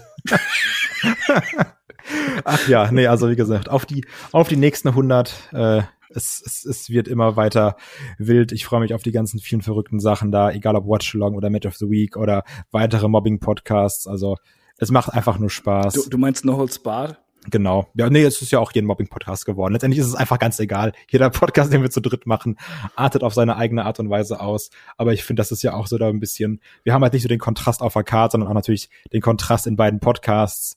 Ähm, wir sind hier immer die seriösen, wie man gemerkt hat. Die, Oh, ohne äh, Scheiß, ne? Jetzt mal. Äh, Er wollte er seriös beenden, dann greifst du dazwischen. Das ist, das ist mir vollkommen egal. Das, fällt- weil das fällt mir gerade so ein. Das muss ich noch sagen, wo wir jetzt bei der 400 sind. Ja? Erstmal, äh, wie du schon vorhin schon sagtest, keiner von uns hätte gedacht, dass wir 400 große Folgen machen von Headlock. Ja, jetzt mal das ganze Patreon-Gedöns noch ausgeklammert, was ja, auch extrem viel ja. ist. Ne? Und auch extrem viel Zeit kostet. Äh, ich hätte niemals gedacht, dass ich mal eine Fantasy-Fanfiction über Olaf Bleich schreibe, die dann im Podcast gesendet wird und die die Leute auch noch gut finden. das ist wahr. Sowas gibt's nur bei Headlock. Und damit hat es auch wieder losgetreten, dass Leute schreiben, wann kommt nicht das letzte Kapitel. Ja, hat letztens gut schon wieder jemand geschrieben, hat Olf mir heute noch äh, mitgeteilt. Und Ja. ähm, Nach dem Umzug. ja, genau, wahrscheinlich dann irgendwie so nach dem Umzug. Und dann lassen wir uns was einfallen, um das auch wieder richtig aufzufrischen. Vielleicht machen wir dann das, das große Hörspiel, was ja mal geplant war, mit verteilten Rollen. Das stimmt. Ja, das, das, das wäre geil. Und ähm, ja, ich sag mal, auf der einen Seite Wolfgang Petri, die längste Single der Welt. Bei mir ist es jetzt gerade wirklich die längste Abmod der Welt, die schon zehn Minuten geht, weil wir irgendwie immer noch kommt Kevin Owens verpasst dir die ganze Zeit Power. ins, ins Labern kommen. Aber ich sag einfach nur nochmal, also danke für diese 400 Ausgaben mit Patreon, noch viel, viel, viel, viel mehr auf weitere 400 oder sowas, bis wir irgendwann noch bei der 1000 sind. Ähm, es macht immer weiterhin Spaß. Deswegen auch in der Ausgabe nochmal vielen Dank fürs Zuhören. Bis zum nächsten Mal. Macht's gut. Tschüss. Tschüss. Ciao.